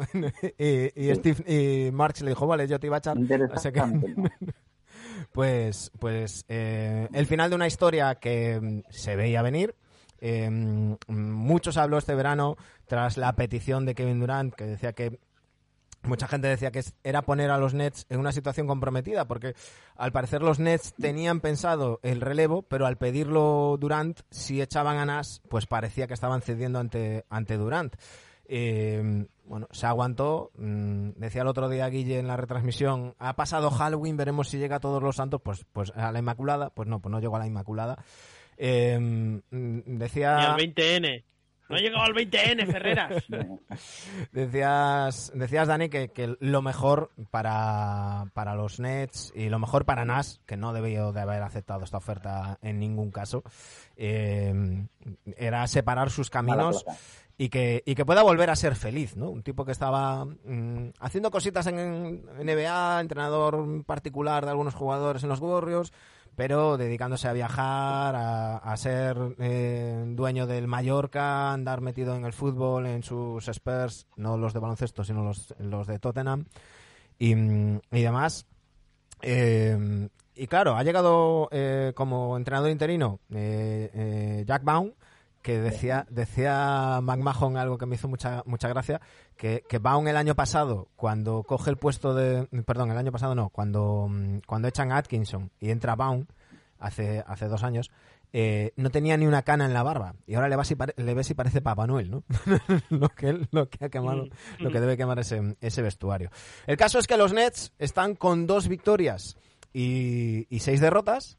Eh, muy lejos de lo que de lo que parecía, con Kyrie Irving metiéndose en todos los charcos, con esa rueda de prensa intolerable, eh, eh, encarándose con Nick Friedel de, de, de ESPN, eh, borrándose del partido de, de anoche, con Ben Simmons que aún lo estamos esperando, con un Kevin Durant que sí está poniendo sus puntos en ataque, pero es que en defensa mm, ni se eh, lebronea, hablando claramente. ¿Cuánto os preocupa estos Nets? Y os digo, hay cuatro categorías. Hay no te preocupare, hay tiempo de comer, pinta mal y alerta nuclear. Egea, cuéntame. Bueno, Yo eh, 10 con, 10 con 1 directamente. ¿eh? 10 con 1, alerta, 10 con 2 o 10 con 3, ¿no? Tres. Eh, ¿Estáis de acuerdo? ¿Estáis de acuerdo los tres? Sí, a ver, Eh, yo, que esto es alerta nuclear. Vale, pues yo- un, yo un quiero segundo. razonar un, yo quiero, sí, yo segundo. quiero Sí, razonar un. Un segundo. Arrástralo.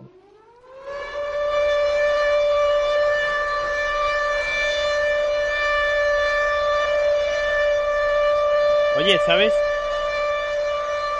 ¿Sabes que esto que estás poniendo El pitido este que están poniendo lo hemos escuchado en toda Tarragona hoy, que hemos hecho un simulacro Bien. químico. Pues esto es alerta nuclear, ¿eh?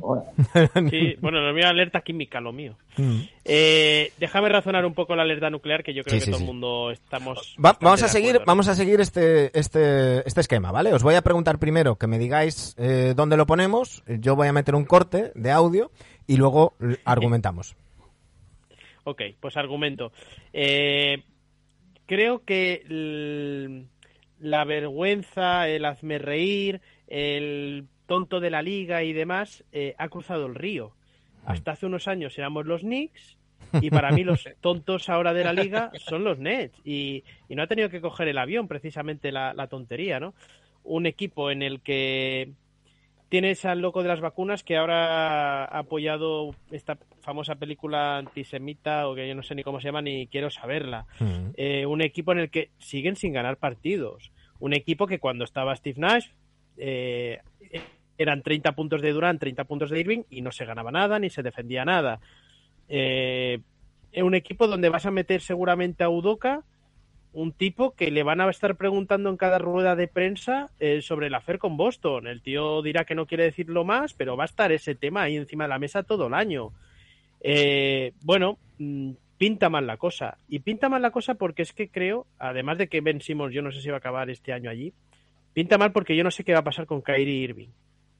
Porque yo creo que mm, siempre, siempre soy, del- y, y perdonad que me extienda un poco más, eh, siempre he pensado que a mí eh, los deportistas, los grandes deportistas, las figuras, eh, no tienen que ser un referente para nuestros hijos. Esto es una guerra que sé que tengo perdida, ¿no? Pero bueno, yo al menos intento hacerlo en mi casa de esta manera.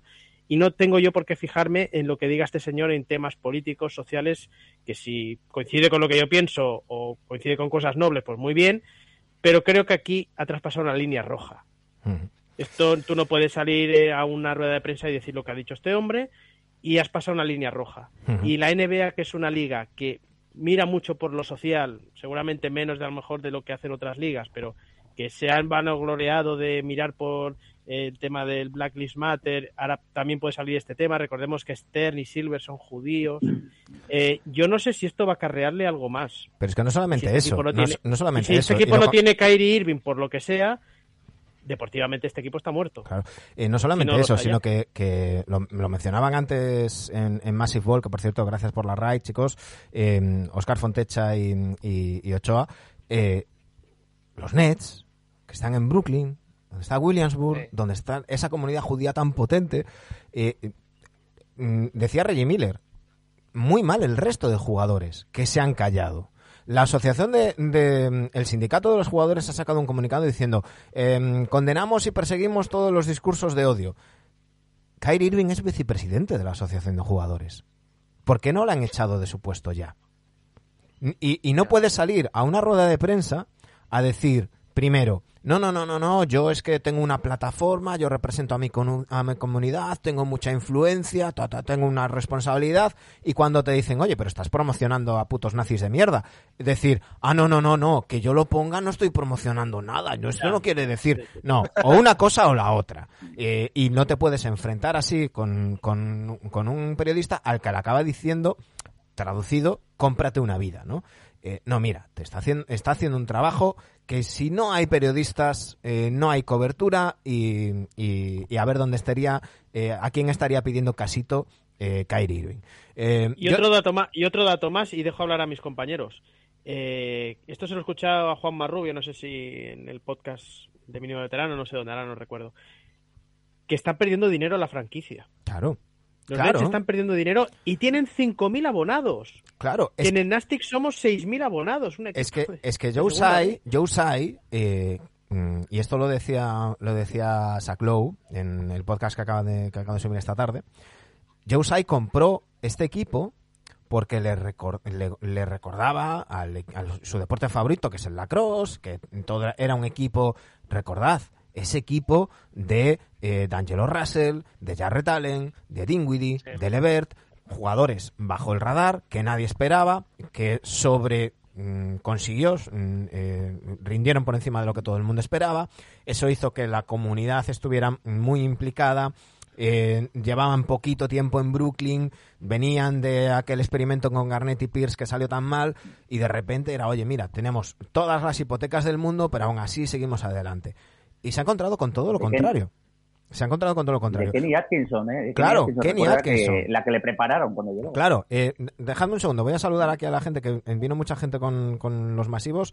Eh, Fontecha90 que nos dice, Dani, pasa algún link de esos que te molan. Eh, Curo34 nos dice, en 2011 pocos ponían favoritos a los más desde el principio. Eh, Focus España nos dice que, que, que nos parece la nueva jugadora del Barça, Ana Boueles, ni idea. Eh, eh, Kuro dice, aparece Wesley Snipes vestido de Blade, me lo creo. Eh, tengo la duda dónde vas a poner a Lakers. No vamos a hablar de Lakers hoy.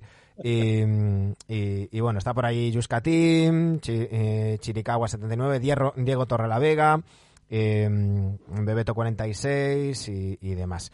Eh, eh, eso. Eh, eh, perdona, perdona, perdona.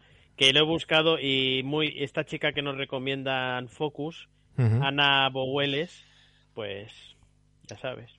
Anabo. Esta gente, so- sois un poco Es que ingenuos. son eh, unos cabrones. Sois un poco, Son es unos que sois cabrones. un poco ingenuos también. Bueno, pero yo hice la pausa. Dice Ana Boweles. Lo, lo bueno, lo bueno es que digo, joder, esta tía a mí se me ha pasado debajo del radar. Y... Googleando a ver si está buena. A ver si está buena esta. Nada, yo, Nada, yo, no. yo ya sabéis que leo todos los comentarios cuando, cuando tenemos tiempo. Ahora vamos ahí con, con mucha plancha y, y- y decíamos. Eh, mencionaba Oscar el tema de, de, de Kenny, de Kenny Atkinson. Es que hay que recordar que este equipo, después de haber mm, con, con Prohorov, haber dinamitado todo su futuro, hipotecado todo a cambio de, mm, de, Pierce y de, de Garnett y de Son Terry, eh, reconstruye se encuentra con una base joven, con un entrenador mm, que, les hace rendir muy bien, que los mete en playoff, y con sus rondas de draft. Y Kevin Durant y Kyrie Irving deciden, sin decirle nada a los Nets, que esto me parece importantísimo, sin decirle nada a los Nets, deciden, pues nos vamos a los Nets con DeAndre, DeAndre Jordan y nos vamos para allá. Eh, se cargan, como decía Oscar, a Kenny Atkinson por poner a Jarrett Allen por delante de, de DeAndre Jordan. Eh, empiezan a, sacrificar rondas para traerse primero a Harden, en, eh, donde también se acaba yendo en ese traspaso eh, Jarrett Allen. eh, luego, ya sabemos lo que pasa con Harden, llega a Simmons. Este equipo tiene muy mala pinta y no solamente para este año. Franquicia pinta de alerta nuclear, correctamente. O sea, bueno, aparte de las de las de todos los motivos extradeportivos que habéis dicho, eh, es que deportivamente no jugaron un cagancho. Solo tenéis que ver un partido de los Nets y es que cada uno, bueno, es Durán a ver lo que sale y el resto, eh, Irving no está no está en este juego, no sé si está en este mundo y Ben Simmons no creo que ya le dé ha perdido dos años de su vida deportiva que, que le están haciendo mucho daño y el resto pues son medianías que estarían de relleno en cualquier equipo. Entonces, eh, pi- pinta alerta nuclear, poco más que decir. El otro día nos preguntabas, Dani, eh, ¿qué, qué- qué parecía que... te- bueno, me preguntabas en un Spaces de, de Twitter que qué tenía mejor solución. Eh, da- me ponías varios casos, yo te decía los Sixers, ya más o menos, ahora hablaremos de ellos, más o menos lo han solucionado, porque de momento, si la temporada regular acabara ahora, estaban en playoff, que ya es bastante, ¿no? Pero, pero los Nets, eh, ¿quién va a venir? Porque esa es otra.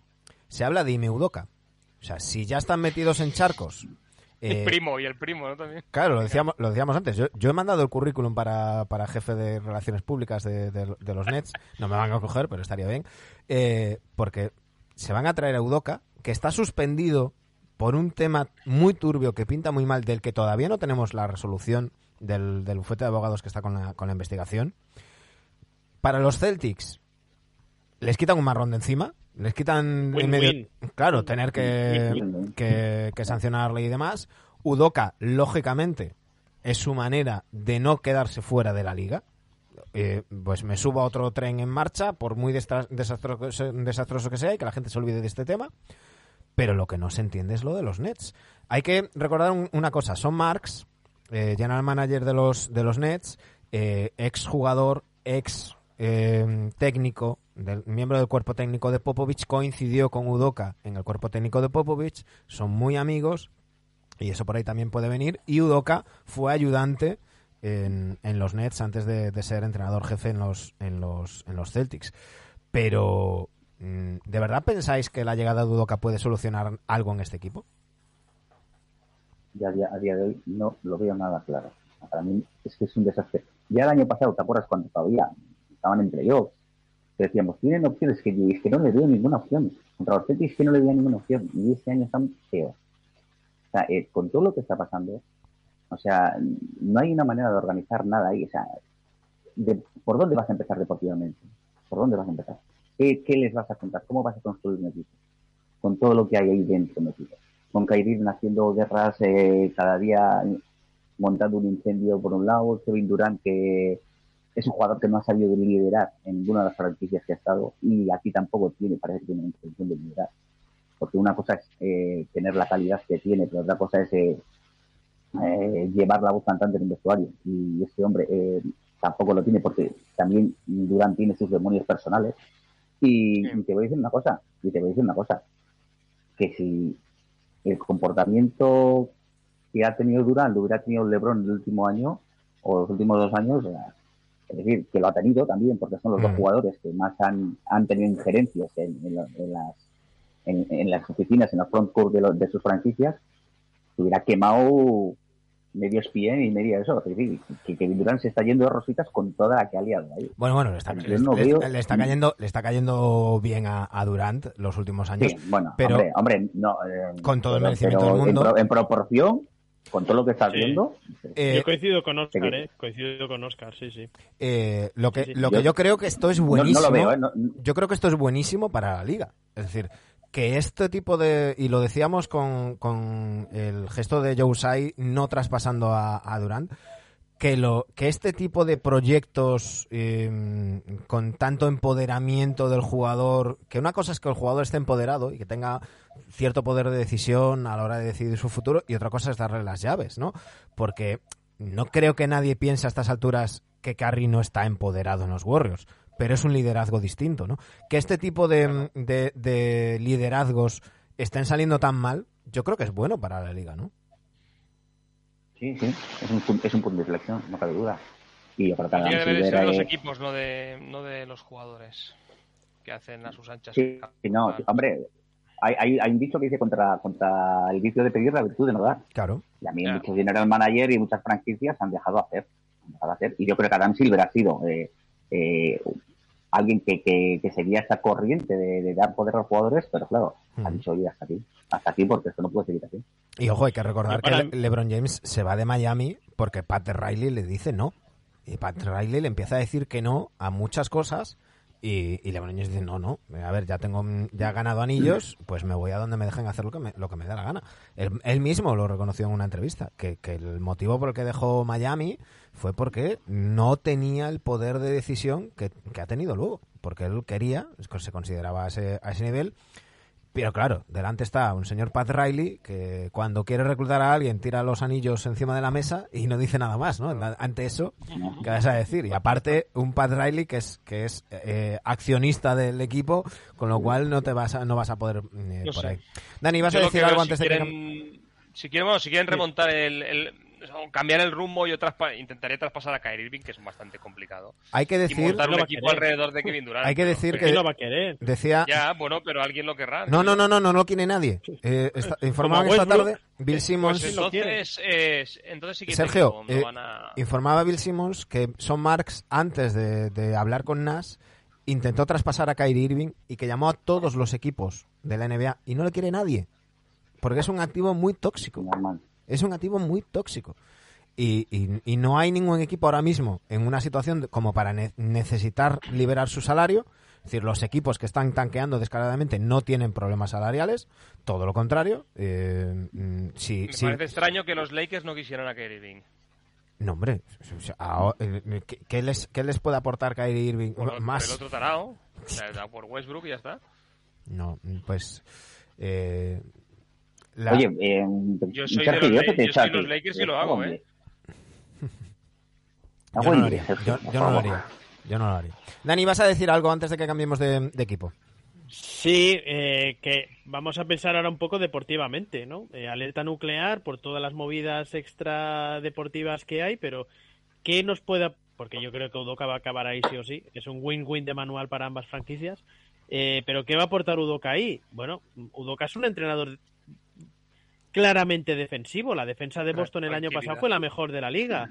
¿Vosotros creéis que va a poder aplicar estos métodos defensivos a un equipo tan viciado, a un equipo que no tiene jugadores buenos defensivos?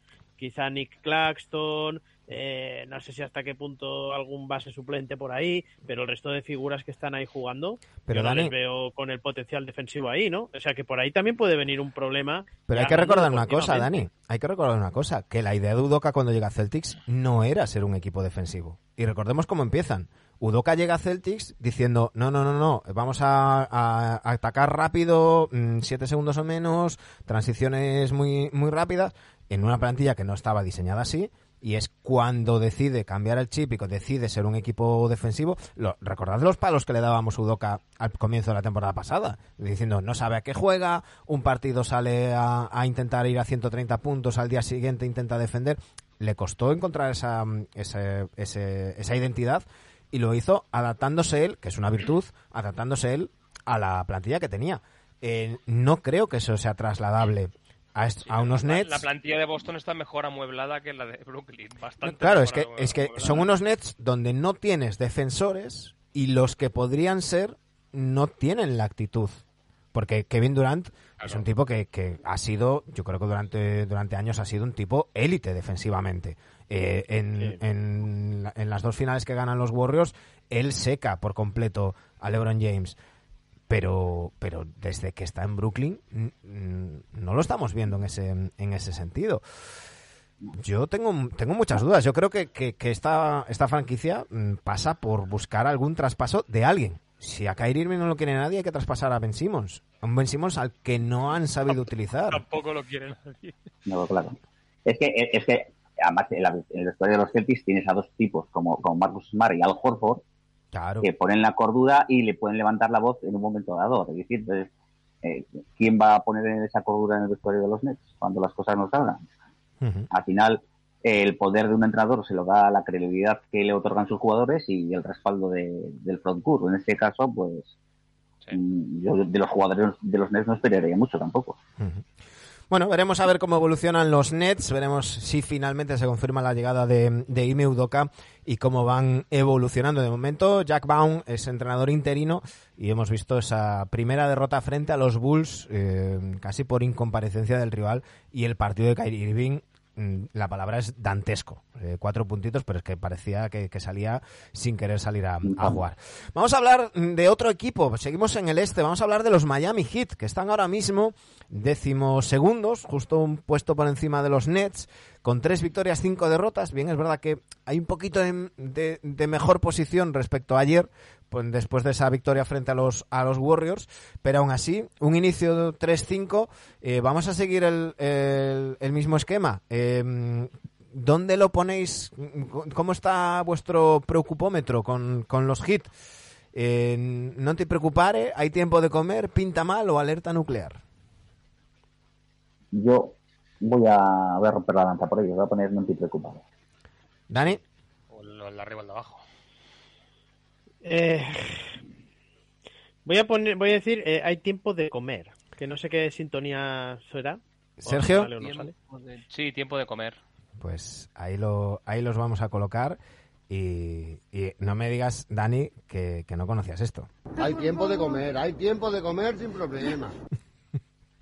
Ya, pues no, no, no. No, no, Joder, no, del volcán, del volcán de, de La Palma, el, el- el día que... Ah, Ah, es verdad, sí, es verdad. Claro, que estaban ahí tan tranquilamente. está el volcán verdad, y el- hay tiempo de comer.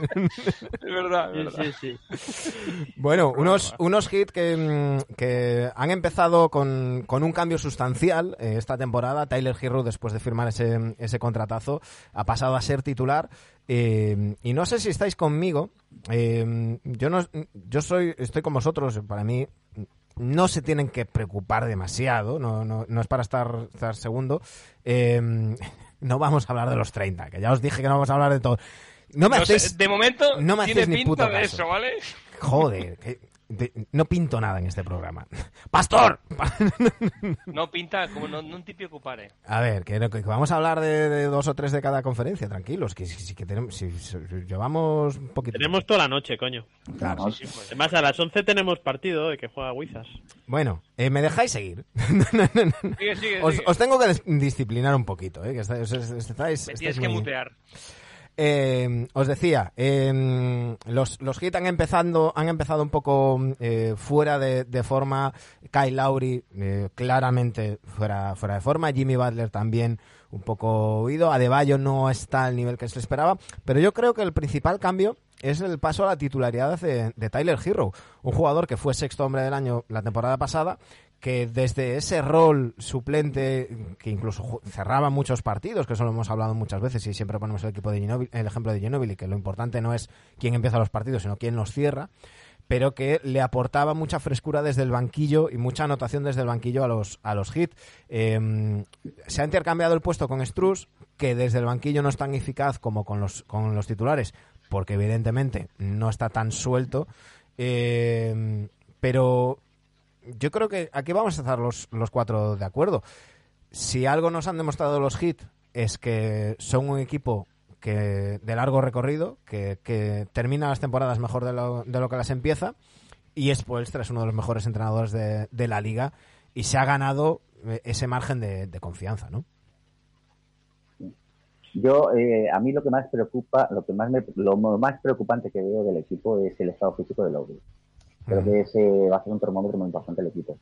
Pues claro, ya tienes tu edad y si no remontas estos problemas físicos, pues a la larga pueden, puede ser un problema, pero aún así, aún así creo que van a remontar igual. Ujú. Es un equipo que es, un- es 10 el Miami, ¿no? Y tiene jugadores veteranos, como el como Lowry que has dicho, Jimmy Butler. Y de cara ya a postemporada, se- yo creo que estará en su prime y ten- tendrá que ir probando cosas. A mí Tyler Hero de, de titular, pues bueno para él, pero a mí siempre me gusta que cualquier primera y segunda unidad siempre haya alguien que, que vaya sumando, ¿no? Y, y si al final se le queda una segunda unidad muy coja porque Struz no, no, lo- no está tan motivado como el año pasado, pues ahí pueden tener algún problemilla. Dani. A ver, yo eh, soy más, soy optimista con este equipo por quien los dirige, por Spoelstra y por Riley. Y si se ha de mover Riley en enero, lo hará, se moverá y lo hará bien. Pero ahora mismo yo, mm, esta plantilla, o sea, esta plantilla, eh, a mí el equipo no me gusta nada. Eh, yo creo que a Kyle Lowry, eh, que era su gran apuesta hace el año pasado, yo creo que está más cerca de ser un exjugador que un jugador titular de una franquicia NBA que aspira a algo, ¿no? O a grandes cotas. Duncan Robinson, bueno, yo creo que el que le firmó el contrato se está pegando tiros todavía. Eh, Bama de Bayo, que esperábamos un paso adelante, no ha aparecido. Cierto que llevamos tres, no llevamos ni tres semanas de competición, ¿eh? Y como bien decís, eh, hay labor de entrenador que seguro que saldrá y que luego esta gente en playoffs eh, pues estará mejor de lo que está ahora, pero pero ahora mismo me preguntas ahora mismo y yo el futuro no es que lo vea muy esperanzador realmente, ¿eh? Eh, por cierto, nos pregunta Martín J34 qué pasa con Jovic. Jovic eh, va a jugar en la Liga de Desarrollo. Eh, van a, a foguearlo para que tenga más, más, más minutos. Pero, pero bueno, yo creo que, que no tienen que cundir las alarmas en, en, en Miami.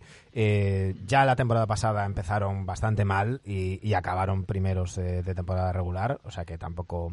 Eh, otra cosa es que lleguemos a Navidad y, estén donde están ahora. Entonces ahí ya podríamos hablar. Pero bueno, todo esto siempre, ya sabéis, sobre reacción. Llevamos muy pocos partidos. Eh, yo no voy a hablar de ratings ofensivos y defensivos ni, ni nada de eso, porque con los partidos que llevamos basta un partido muy bueno, un partido muy malo para que subas 5 o 10 puestos en esos ratings, con lo cual hasta que llevemos 10-15 partidos no voy a entrar a, a valorar eso. Vamos con el siguiente equipo, vamos a hablar de los Philadelphia 76ers, porque lo teníamos previsto, porque ya os dije que íbamos a hablar de ellos. Eh, sí que es verdad que mm, han ganado tres partidos consecutivos, lo que les ha valido para estar ahora mismo sextos, con un balance 4-4. Esta noche no va a jugar Joel Embiid con una enfermedad no relacionada con, con el COVID. Con la, con la cabeza. Pero ¿qué os parecen estos estos Sixers? ¿No te preocupara? ¿Hay tiempo de comer? ¿Pinta mal o alerta nuclear? Sergio. Hay tiempo de comer. que- Yo creo que sí, porque todavía no todavía no, no los quiero poner en pinta mal. A mí me pinta mal en beat a, a este inicio de temporada, pero como equipo no. Como equipo lo pondré también en el segundo escalón como Miami. Dani, Pero en beat parece que no está ahora entramos, ahora todo entramos. bien. Ahora entramos, Vale. ahora entramos. Primero dime dónde lo pones, luego, luego razonamos. Dani, Yo voy a decir, non ti preocupare. No te preocupes. uy, pues, pues va a quedar en, en hay tiempo de comer, porque yo los pongo en pinta mal, yo los pongo en pinta mal, así que nos Y queda... Oscar, Oscar, Oscar, que ha dicho que no. Hay tiempo de comer. hay tiempo de comer. Hay tiempo de comer, hay tiempo de comer sin problema. Así que ya sabéis, hay, hay tiempo de comer para los para los Sixers. Yo es que estoy con, con lo que dice mm, eh, Sergio. Eh, Joel Embiid ha empezado muy mal la temporada, eh, sobre todo mm, en, en actitud. Yo lo he visto muy pasivo en, en defensa. Eh, luego han dicho que si la fascitis plantar y demás, o qué raro, Joel, Joel Embiid con problemas físicos. Pero yo creo que más que eso, el problema es de diseño de, de plantilla. Por eso para mí pinta mal, para mí pinta mal, porque mm, eh, nos hemos traído a los Rockets, o, o Daryl Morey se ha traído a los Rockets de hace cinco años, con cinco años más. Eh, tenemos al jugador franquicia de aquel equipo que era James Harden, tenemos a dos de los, eh, tenemos a un jugador eh, de rol como, como era PJ Tucker eh, y tenemos a uno de profundo banquillo como era Daniel House, eh, tenemos al general manager, pero todos con cinco años más, ¿no? El tema es que esta configuración de plantilla yo creo que perjudica a Joel Embiid y perjudica a, a- a Maxi. De hecho, eh, los partidos que no ha jugado Embiid, los Sixers han jugado francamente mejor porque han jugado más a lo que le gusta a, a Harden. Y de hecho, en uno de esos partidos, mm, Tyrese Maxi se salió frente a los Raptors con, con una mm, eh, 44 puntos y casi perfectos 44 del triple y una, una pasada. Eh, como, hombre, tenemos por ahí a don Sergio Ochoa que dice Doc Rivers sí que pinta mal, Harden tiene tiempo de comer, tal, y así, así come, así come, así come Harden.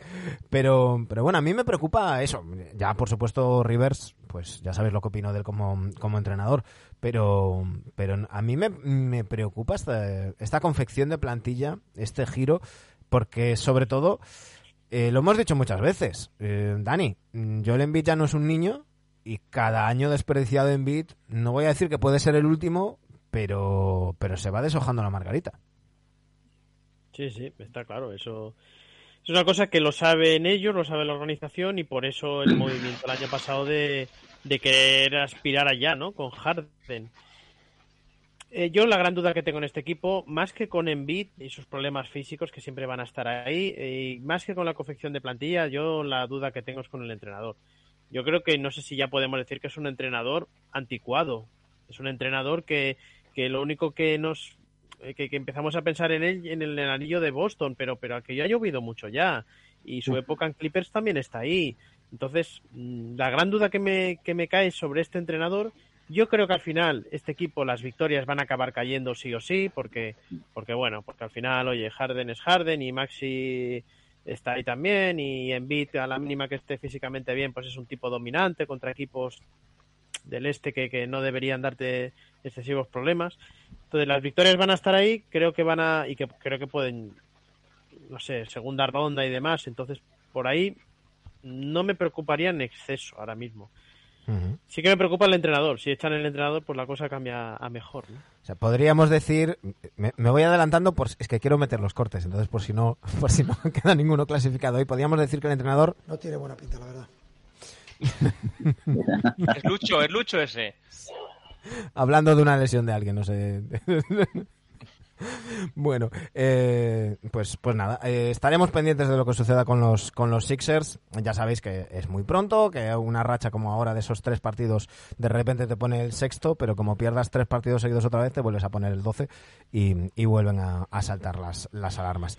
Cambiamos de conferencia, cambiamos de conferencia y vamos con los campeones, con los Golden State Warriors, unos Golden State Warriors que tienen ahora mismo el mejor quinteto de la liga con más menos impresionante y arrasando a los rivales, pero que tienen los peor, casi los peores suplentes de la liga, con unos suplentes que, que, dejan mucho que, que desear. Eh, mm, van 3-5. Si miramos partido por partido, en, en todos hay alguna excusita.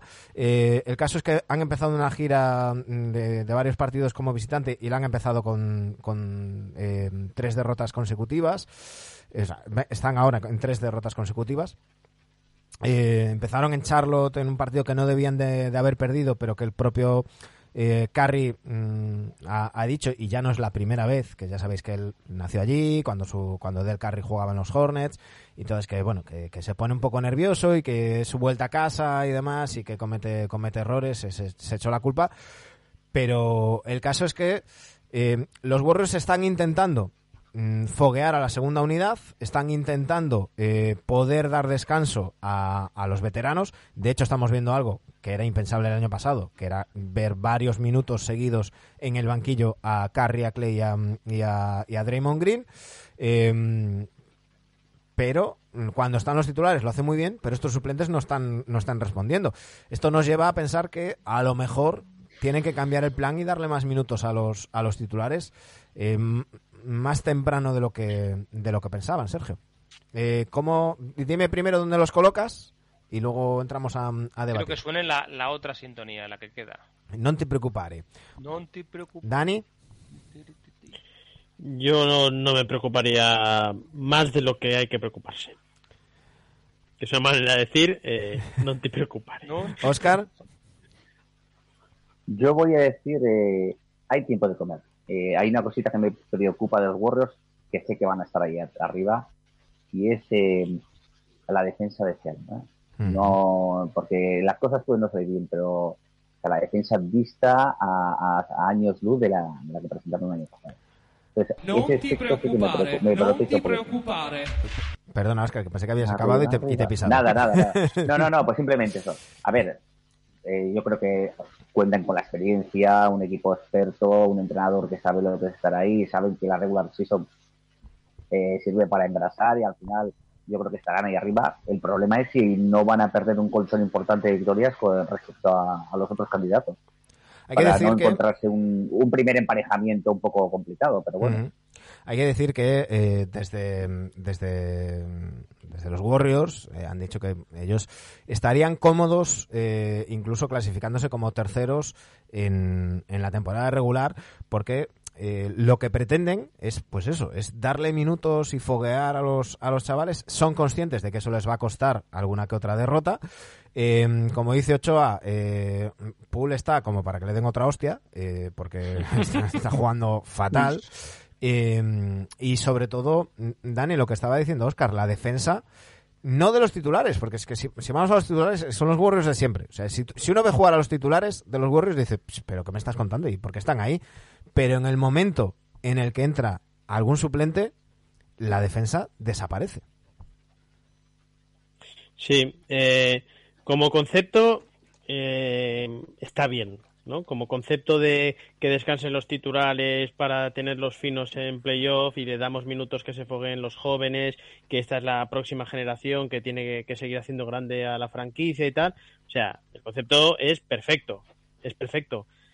Eh, sí, sí, coincido en que se van a dejar partidos por el camino, seguro, pero también creo que este equipo va a ir a más, va a ir a más y evidentemente la defensa de ahora no va a ser la defensa de aquí unos meses y el equipo va a ir mejorando poco a poco, las victorias acabarán también llegando, sobre todo en su campo van a llegar muchísimas victorias, entonces tarde o temprano este equipo va a estar en el top 4 del oeste seguro, seguro. Sergio. Que están 0-4 a domicilio. Sí, pero. Sí, sí. es- es- Yo digo que en casa, este en casa al igual te lo ganan casi todo. Que este equipo son los campeones, que ya defenderán cuando les toque. Es que no, de momento que, que vayan No. Eh, exprimiendo a los jóvenes, que se espabilen un poquito, y pero no creo que... Además, este año el oeste, el nivel medio ha bajado comparado con el este. O sea, es más sencillo poner, meterse en play-in un equipo como, como Warriors que, que, que- que quedarse fuera, que con un susto. O sea, que no... Bueno, bueno, díse- díselo a los No, Blazers, no. a los Jazz y a los Spurs, ¿eh? Que, que a- con la coña, Bueno, a ver si, a ver aquí si van a ponerlo caro. Aquí ya, si queréis hablamos de esos también, pero... No, no, no, no, no. Eso- Warriors eso no tiene... Pero sobre todo, eh, Yo pondría el arma nuclear a Danny Ainge. Si no, lo vas a, si no Sí, vas a hablar de Utah, pondría ahí a Danny Ainge como el alerta nuclear.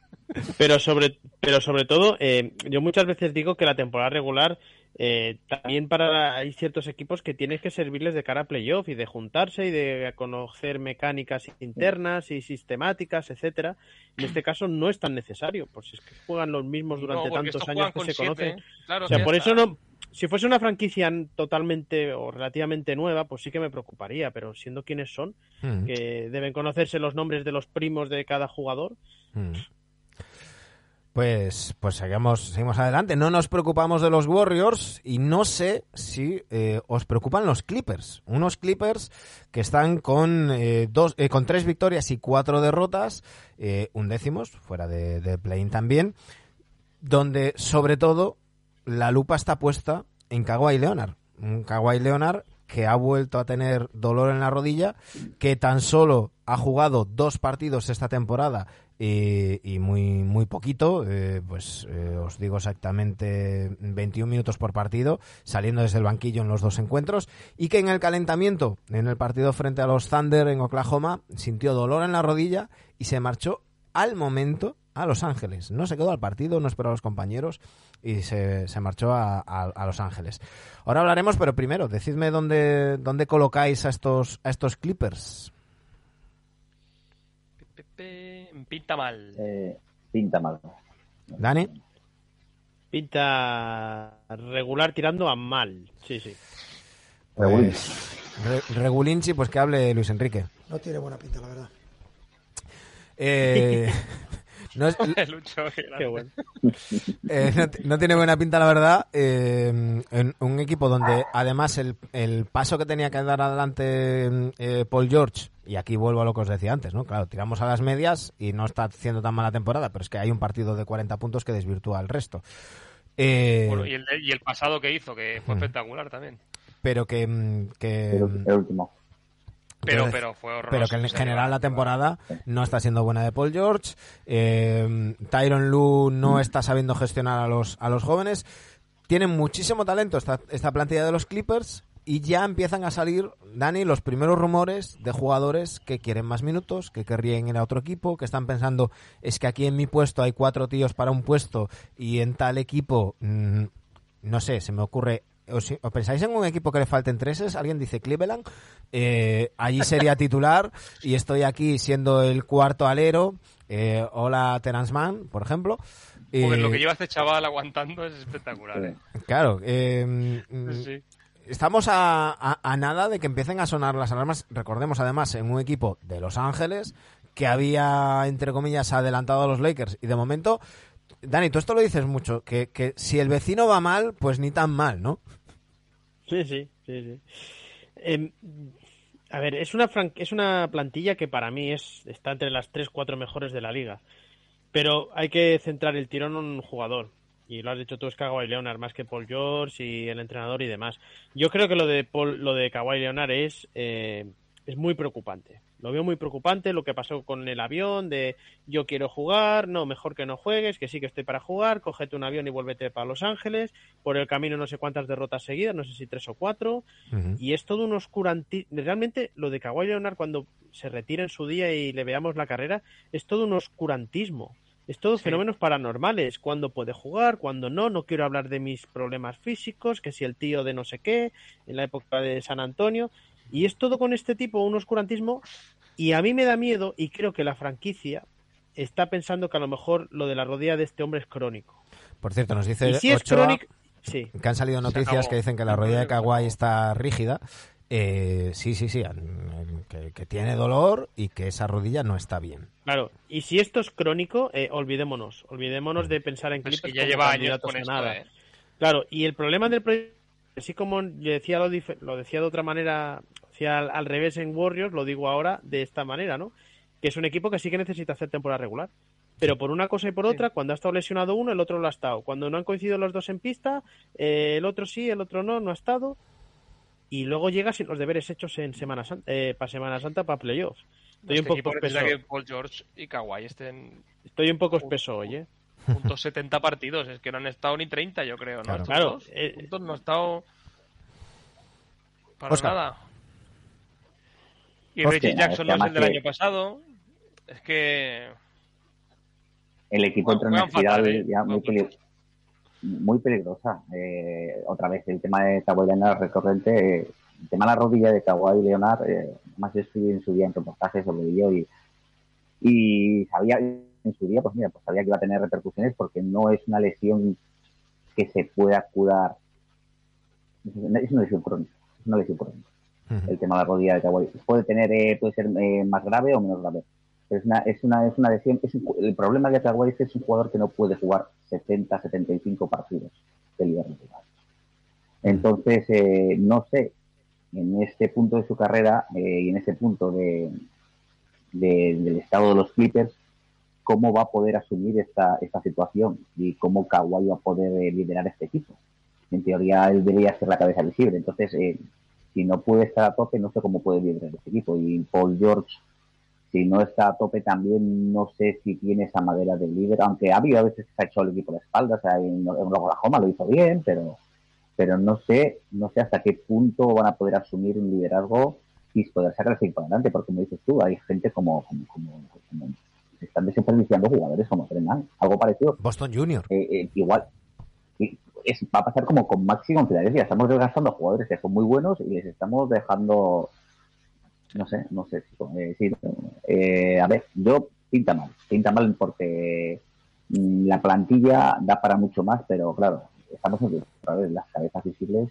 Es que, es que para que os hagáis una idea, con, con bajas y todo, eh, Terence Mann está jugando 16,3 minutos por partido. Es el jugador número 11 de la rotación. Amir Kofi, Juega muy mal. 11 minutos. Boston Junior, 3,2 minutos. Son jugadores muy aprovechables que están desaparecidos. Que, que yo lo siento, pero yo no entiendo que Marcus Morris juegue más que estos, que estos jugadores. Eh, no, no lo entiendo, no lo entiendo. Pero bueno, eh, Tyron Lu sabrá que para eso tiene ese cartel de grandísimo entrenador. Eh, pues, pues bueno, pues O sea, Marcus Morris es un tío el que, al que los números no hacen ninguna justicia, que le hacen parecer mucho mejor jugador lo que es. Es, que es un tío súper unidimensional. es un maquillaje. más que. Claro. Y lo, Yo y lo que dice. con algún compañero con algún compañero de estos que decía joder Ujú. pues si este tío mete puntos yo sí sí pero, pero es que le ves en otro- en todas las demás apartados del equipo Maquillaje no, que no, decía Andrés no, Montes. Maquillaje que decía Andrés Montes y, y nos dice Ochoa que, que además no tienen suplente para Zubach. No, no, claro que no lo tienen. Claro. Pero bueno, Hartenstein están los Knicks ahora. Eh, vamos a, a- a cerrar. eh, mm, ¿Queréis uno o dos equipos para, para cerrar, chicos? Tengo, tengo dos. Hay que hablar de los amarillos. No, hombre, estamos hablando de, equipos que estén, que estén Indiana rindiendo. sí, es- Estamos a-. Estamos hablando de equipos que estén rindiendo por debajo del, Pero no, del ¿no nivel te has esperado. enterado del cambio de rol que les va a hacer campeones. No, no, no, no, no, no, que no vamos a hablar Eso de es los una, Lakers. es una jugada maestra de, de no sé Que no vamos a hablar de los. Lakers, hombre. Es una Que- jugada maestra, Manu. Que no, hombre, que no. Que estamos Es hablando de jugadores. es, es destacable. eh, pues muy bien. Eh, Westbrook suplente. Pues muy bien. Va a liderar la segunda unidad y les va a hacer, vamos, Eh, perfecto. cuartos, como mínimo cuartos. Eh, un equipo dos. ¿Qué queréis, chicos? venga dos venga dale Podemos elegir ay, a quién poner. Claro, tengo, tengo los Mavericks y los De alerta Timberwolves. nuclear, ¿puedo, puedo decir aquí alerta nuclear? Hostia. Mavericks o Timberwolves. ¿Quién, qué- eh, ¿Con cuál queréis Mira, ir? yo quiero ir con los Mavericks. Vale. ¿Y dónde situáis a los Mavericks? Que ahora entramos a Don hablar de ellos. Yo que soy Don Chiver, lo, voy- lo quiero ponerlo en, en pinta mal. ¿Dani? Hay tiempo de comer. ¿Oscar? Mm, venga hay tiempo de comer y luego matizar Qué hijos de puta por Johnson, ¿no podéis? Hay tiempo de comer. Es decir, de comer sí que tiene tiempo. ¿eh? Pues tenemos, tenemos empate, porque yo lo tengo en pinta mal. Eh, que nos diga aquí yo, la gente. yo pinta mal re- respecto a, a las aspiraciones que debería tener Dallas respecto Bueno, al año pasado. ¿eh? Yo creo que pinta bastante mal. por eso por eso he hablado yo de matizar Vale, pues. No, pero yo creo que yo yo creo que aquí todos pensamos en que el, el techo del año pasado fue el techo del año pasado y que no será el de este año. No, nadie les vemos repitiendo finales de conferencia, ¿no? Vale, pues, pues venga, vamos con Hay Bueno, tiempo pues de comer, hay tiempo ya. de comer sin problema. unos Dallas Mavericks que están ahora mismo con tres victorias, tres derrotas al 50%. Bien, es verdad que llevan menos partidos que otros, que otros equipos. Donde eh, Luka Doncic está jugando a un nivel muy bueno, eh, tres cuartos y medio. porque, porque luego llega, no es que es- Claro, es que, es que, es que ha subido, eso, ¿eh? ha subido muchísimo su, su tanto por ciento de uso. Eh, decíamos la temporada pasada que eh, los maps necesitaban a alguien que le quitara mm, eh, la bola, por decirlo de alguna manera, a, mm, a Doncic y que, y que mm, le rebajara ese 37% de uso que tuvo la temporada pasada. Bueno, pues es que Doncic está ahora mismo en un 40,9% de uso, de uso, liderando con cuatro puntos de diferencia respecto al segundo la NBA. Eh, un Doncic que además no ha venido bien físicamente, lo veíamos muy bien en el Eurobasket. Y, y co- co- comentaban que al parecer mucha fiesta, mucha noche, mucha cerveza. El caso es que vuelve a estar entradito en carnes y, y a mí es lo que me preocuparía de los, de los maps. Más allá del, del balance que tengan ahora mismo, que es que han, han vuelto a caer, a tropezar sobre la misma, sobre la misma piedra, que sí, que les puede dar buen resultado en liga regular, de acabar cuartos, quintos, meterte en playoff, pero que no les va, ya no digo dar un paso adelante, sino lo que decía Dani, mm, dar un paso hacia atrás respecto a lo del año pasado. Y eso que el año pasado hu- hu- hubieron tramos, bueno, que, que Doncic estuvo lesionado, que jugaron realmente bien los Mavericks. Lo iban complementando en playoff, ¿no? Había un partido que era Doncic sistema, otro que no, pero este año es que no hay, no está en la otra parte, no hay alternativa. Ah, Y eso es lo, Claro, eso es es que lo no- preocupante. no está el contrapunto de Brunson, que sin que ser tampoco la, la, quinta esencia, No, pero hacía mucha faena. Hacía mucha Pues faena. claro, efectivamente. Y, y al final, lo que dices tú, quitas, le quitas un poco el balón a Doncic, no haces tan previsible el equipo y evitas que se desgaste. A ver, es que eh, atacando se desgasta un jugador también. O sea, no puedes tener un jugador atacando, porque no solo está el desgaste físico, está el desgaste mental. En cada ataque tener que crear algo. Eso es un desgaste mental terrible. Al final acaba, acabas llegando a los partidos fundido. Y video es que no entiendo por qué tiene no le que da. subir la bola, por ejemplo. Ah, no. ¿Por qué sube la bola Doncic y se desgasta subiendo la, la bola? Es que no se entiende por ningún lado.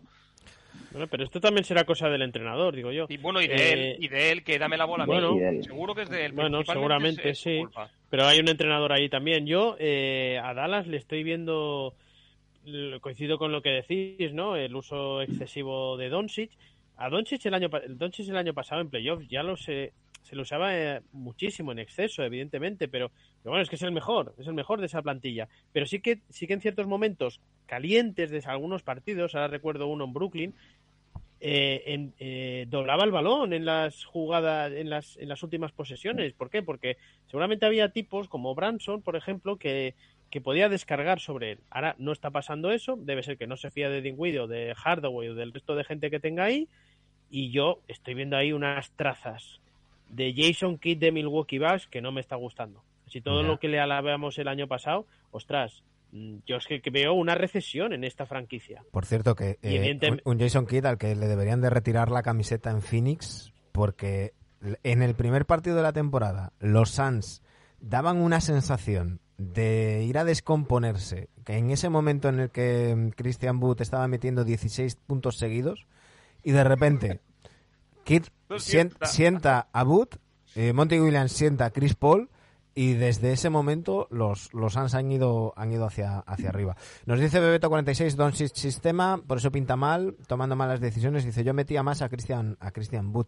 Eh, esto, no sé, tiene pinta de temporada de, ahora que desde que le regalaron el MVP a Russell Westbrook y uno puede ser MVP quedando sexto, esto huele a MVP para Doncic con los Mavericks, eh, pues eso, sextos y primera ronda y para casa.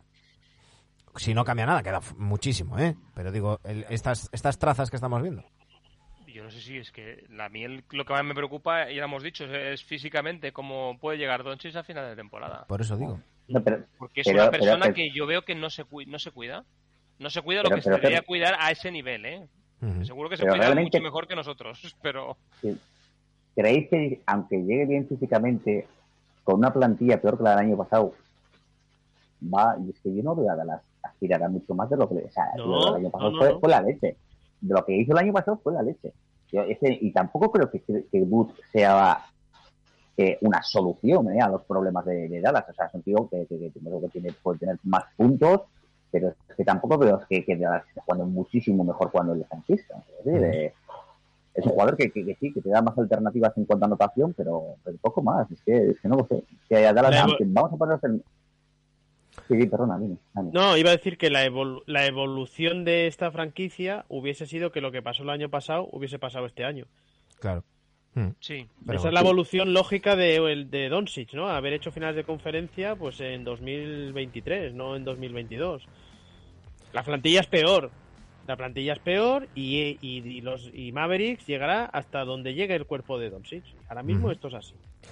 Egea, eh, más NBA, Egea. La ¿Tienes por ahí el conclusión es que los Warriors, no te preocupare, l- hay tiempo de comer. Los Heat, los Sixers y los Mavericks y pintan mal. Los Clippers y ojo, alerta nuclear, ojo, los Nets. Más NBA, Pastor. Más NBA. Mientras tanto, mayoría absoluta para los Bucks. Te dejas una alarma nuclear por ahí, ¿eh? Por el camino, ¿eh? ¿Qué- qué- cuál, cuál me dejó? ¿Cuál me dejó? Sí, pero no, no quiere hablar, no quiere hablar. No, pero- No, no, no, no digo por. Lakers. No digo por Lakers. Yo digo alarma nuclear, Oklahoma City Thunder. No, no, pero a ver, a ver, Todos hoy, estos que quieren perder. Pero hoy- ganando. Ya, no, claro. es broma, es broma. hoy estábamos hablando, Danny Ainge, Danny Ainge debería estar ahí. hoy ¿no? estábamos hablando, hoy estábamos hablando de equipos que están rindiendo por debajo de lo que esperábamos. Eh, No, no, correcto. Porque luego, correcto. luego me, me reñís y ya empieza Sergio a decir, no haremos tanto, no, que tengo hambre, que tal. Pero, Pues yo creo, yo creo que más que como Dallas, un niño, y como un niño ¿eh? pequeño, eh, Sí. de verdad. Qué, qué Sí, repelente. perdona, perdonadme, pero yo creo que más que hablar de Dallas, yo creo que es más noticiable que pasa en Minnesota, ¿eh? era la otra opción. Y eso es yo un lo tema, tenía, yo lo es un tenía tema que me pinta, que me pintaba peor que Dallas, ¿eh? Yo de momento, No sé, os- de- de- lo hablamos la semana que viene, lo hablamos la semana que viene, pero de momento yo creo que hay un, un par de temas que No, pero condicionan todo mucho. sección siempre estará, ¿no? Cuando Esta la queráis. tendremos siempre, la base, el Ferrera, el Manu Ferreras va a estar. Pero esto no, pero esto no se puede hacer cada semana porque Más, más NBA pero en cuando. En vez de lo queráis. pino de que, pues podemos hacer esta también. Está bien. podemos morir si No, ma- hacer esto cada semana. Aparte está, que la- está el tema de la voz de Manu, que le va- se va a acabar cascado la temporada. ¿no? O el- el- al inicio de cada mes, ¿no, Manu? Cuando, cuando queráis, cuando, Ah, pues cuando, haya, cuando haya temas Oye, que nos eh, preocupen, Al principio de cada Esta mes, está a ver bien, si te preocupas o no. Al, al principio de cada mes. cuando haya temas que nos preocupen sacaremos el preocupómetro. eh, pero bueno, hay que, hay que, mm, eh, en- yo tenía también ahí a los Wolves ahí, pero, pero bueno, hay que, hay que Mm. decir por cierto que yo no lo sabía que Anthony Towns estuvo ingresado, este, se perdió el training camp y que ha cogido, mu- mm, mucho peso estando en el, en el hospital. Y, y bueno, eso explica bastante, bastantes cosas, aparte de la, del tratamiento que le están haciendo a Gobert para gestionar los minutos después del Eurobasket y, de- y demás. Eh, pero bueno, yo, yo no me preocuparía tanto en el caso de los, de los Timberwolves, sobre todo porque han ganado partidos que tenían que haber perdido. Y aunque parezca un sinsentido, yo creo que eso es tranquilizante, ¿no? Cuando dices, oye, mira, pues, pues ni tan mal, ¿no? Sin, sin merecerlo he ganado, pues, pues cuando ya empiecen las cosas a ir un poquito mejor, yo creo que... Me preocupa, a mí me preocupa el poco protagonismo que está teniendo Anthony Edwards. Y ya lo hablaremos la semana que viene. Yo aquí utilizaría esta expresión americana de growing pains, ¿no? Esos, esos dolores de Bueno, crecimiento. ha tenido muy buenos partidos también. Hmm. Sí, sí, sí. Es un cagancho, es D'Angelo Russell.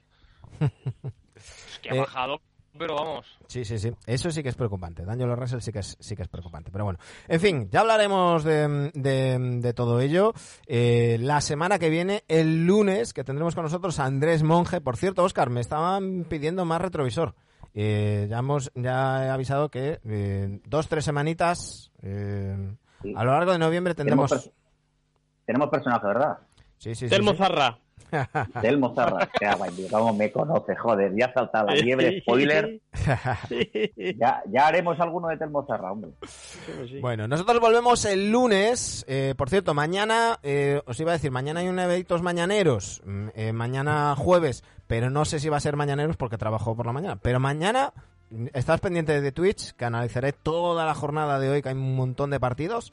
Si puede ser por la mañana, por la mañana. Si no, pues a las 4 de la tarde. Vosotros estás pendiente que, mañana hablamos de todo lo que suceda esta noche. Em, por cierto, dice Martín J34. Kyle Anderson sin jugar, sí, molestias físicas de. de, ¿Cómo le llamaban? Low, mo, slow motion a, Kyle Anderson. Lo dicho, el lunes aquí con Andrés Monge y mañana en, Twitch. Jimón, Egea, Villares, buenas noches. Más NBA. Buenas noches, Venga, chicos, hasta luego. Venga, hasta luego. Hasta luego.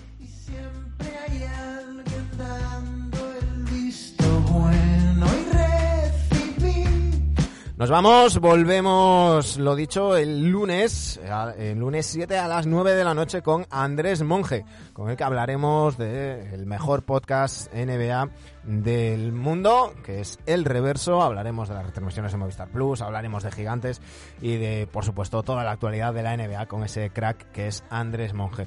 Mañana nos vemos en Twitch. Estad pendientes, os avisaré. Y, nada, por aquí andamos. Muchas gracias a todos los que nos escucháis, ya sea vía iBox, iTunes, Spotify, YouTube, Twitch, lo que sea. Muchísimas gracias por estar ahí. Nos vamos con Jero Romero, que tiene nuevo disco que se llama Miracoloso, que nos dejó ya hace unas semanas este adelanto llamado Irrisorio. Un saludo.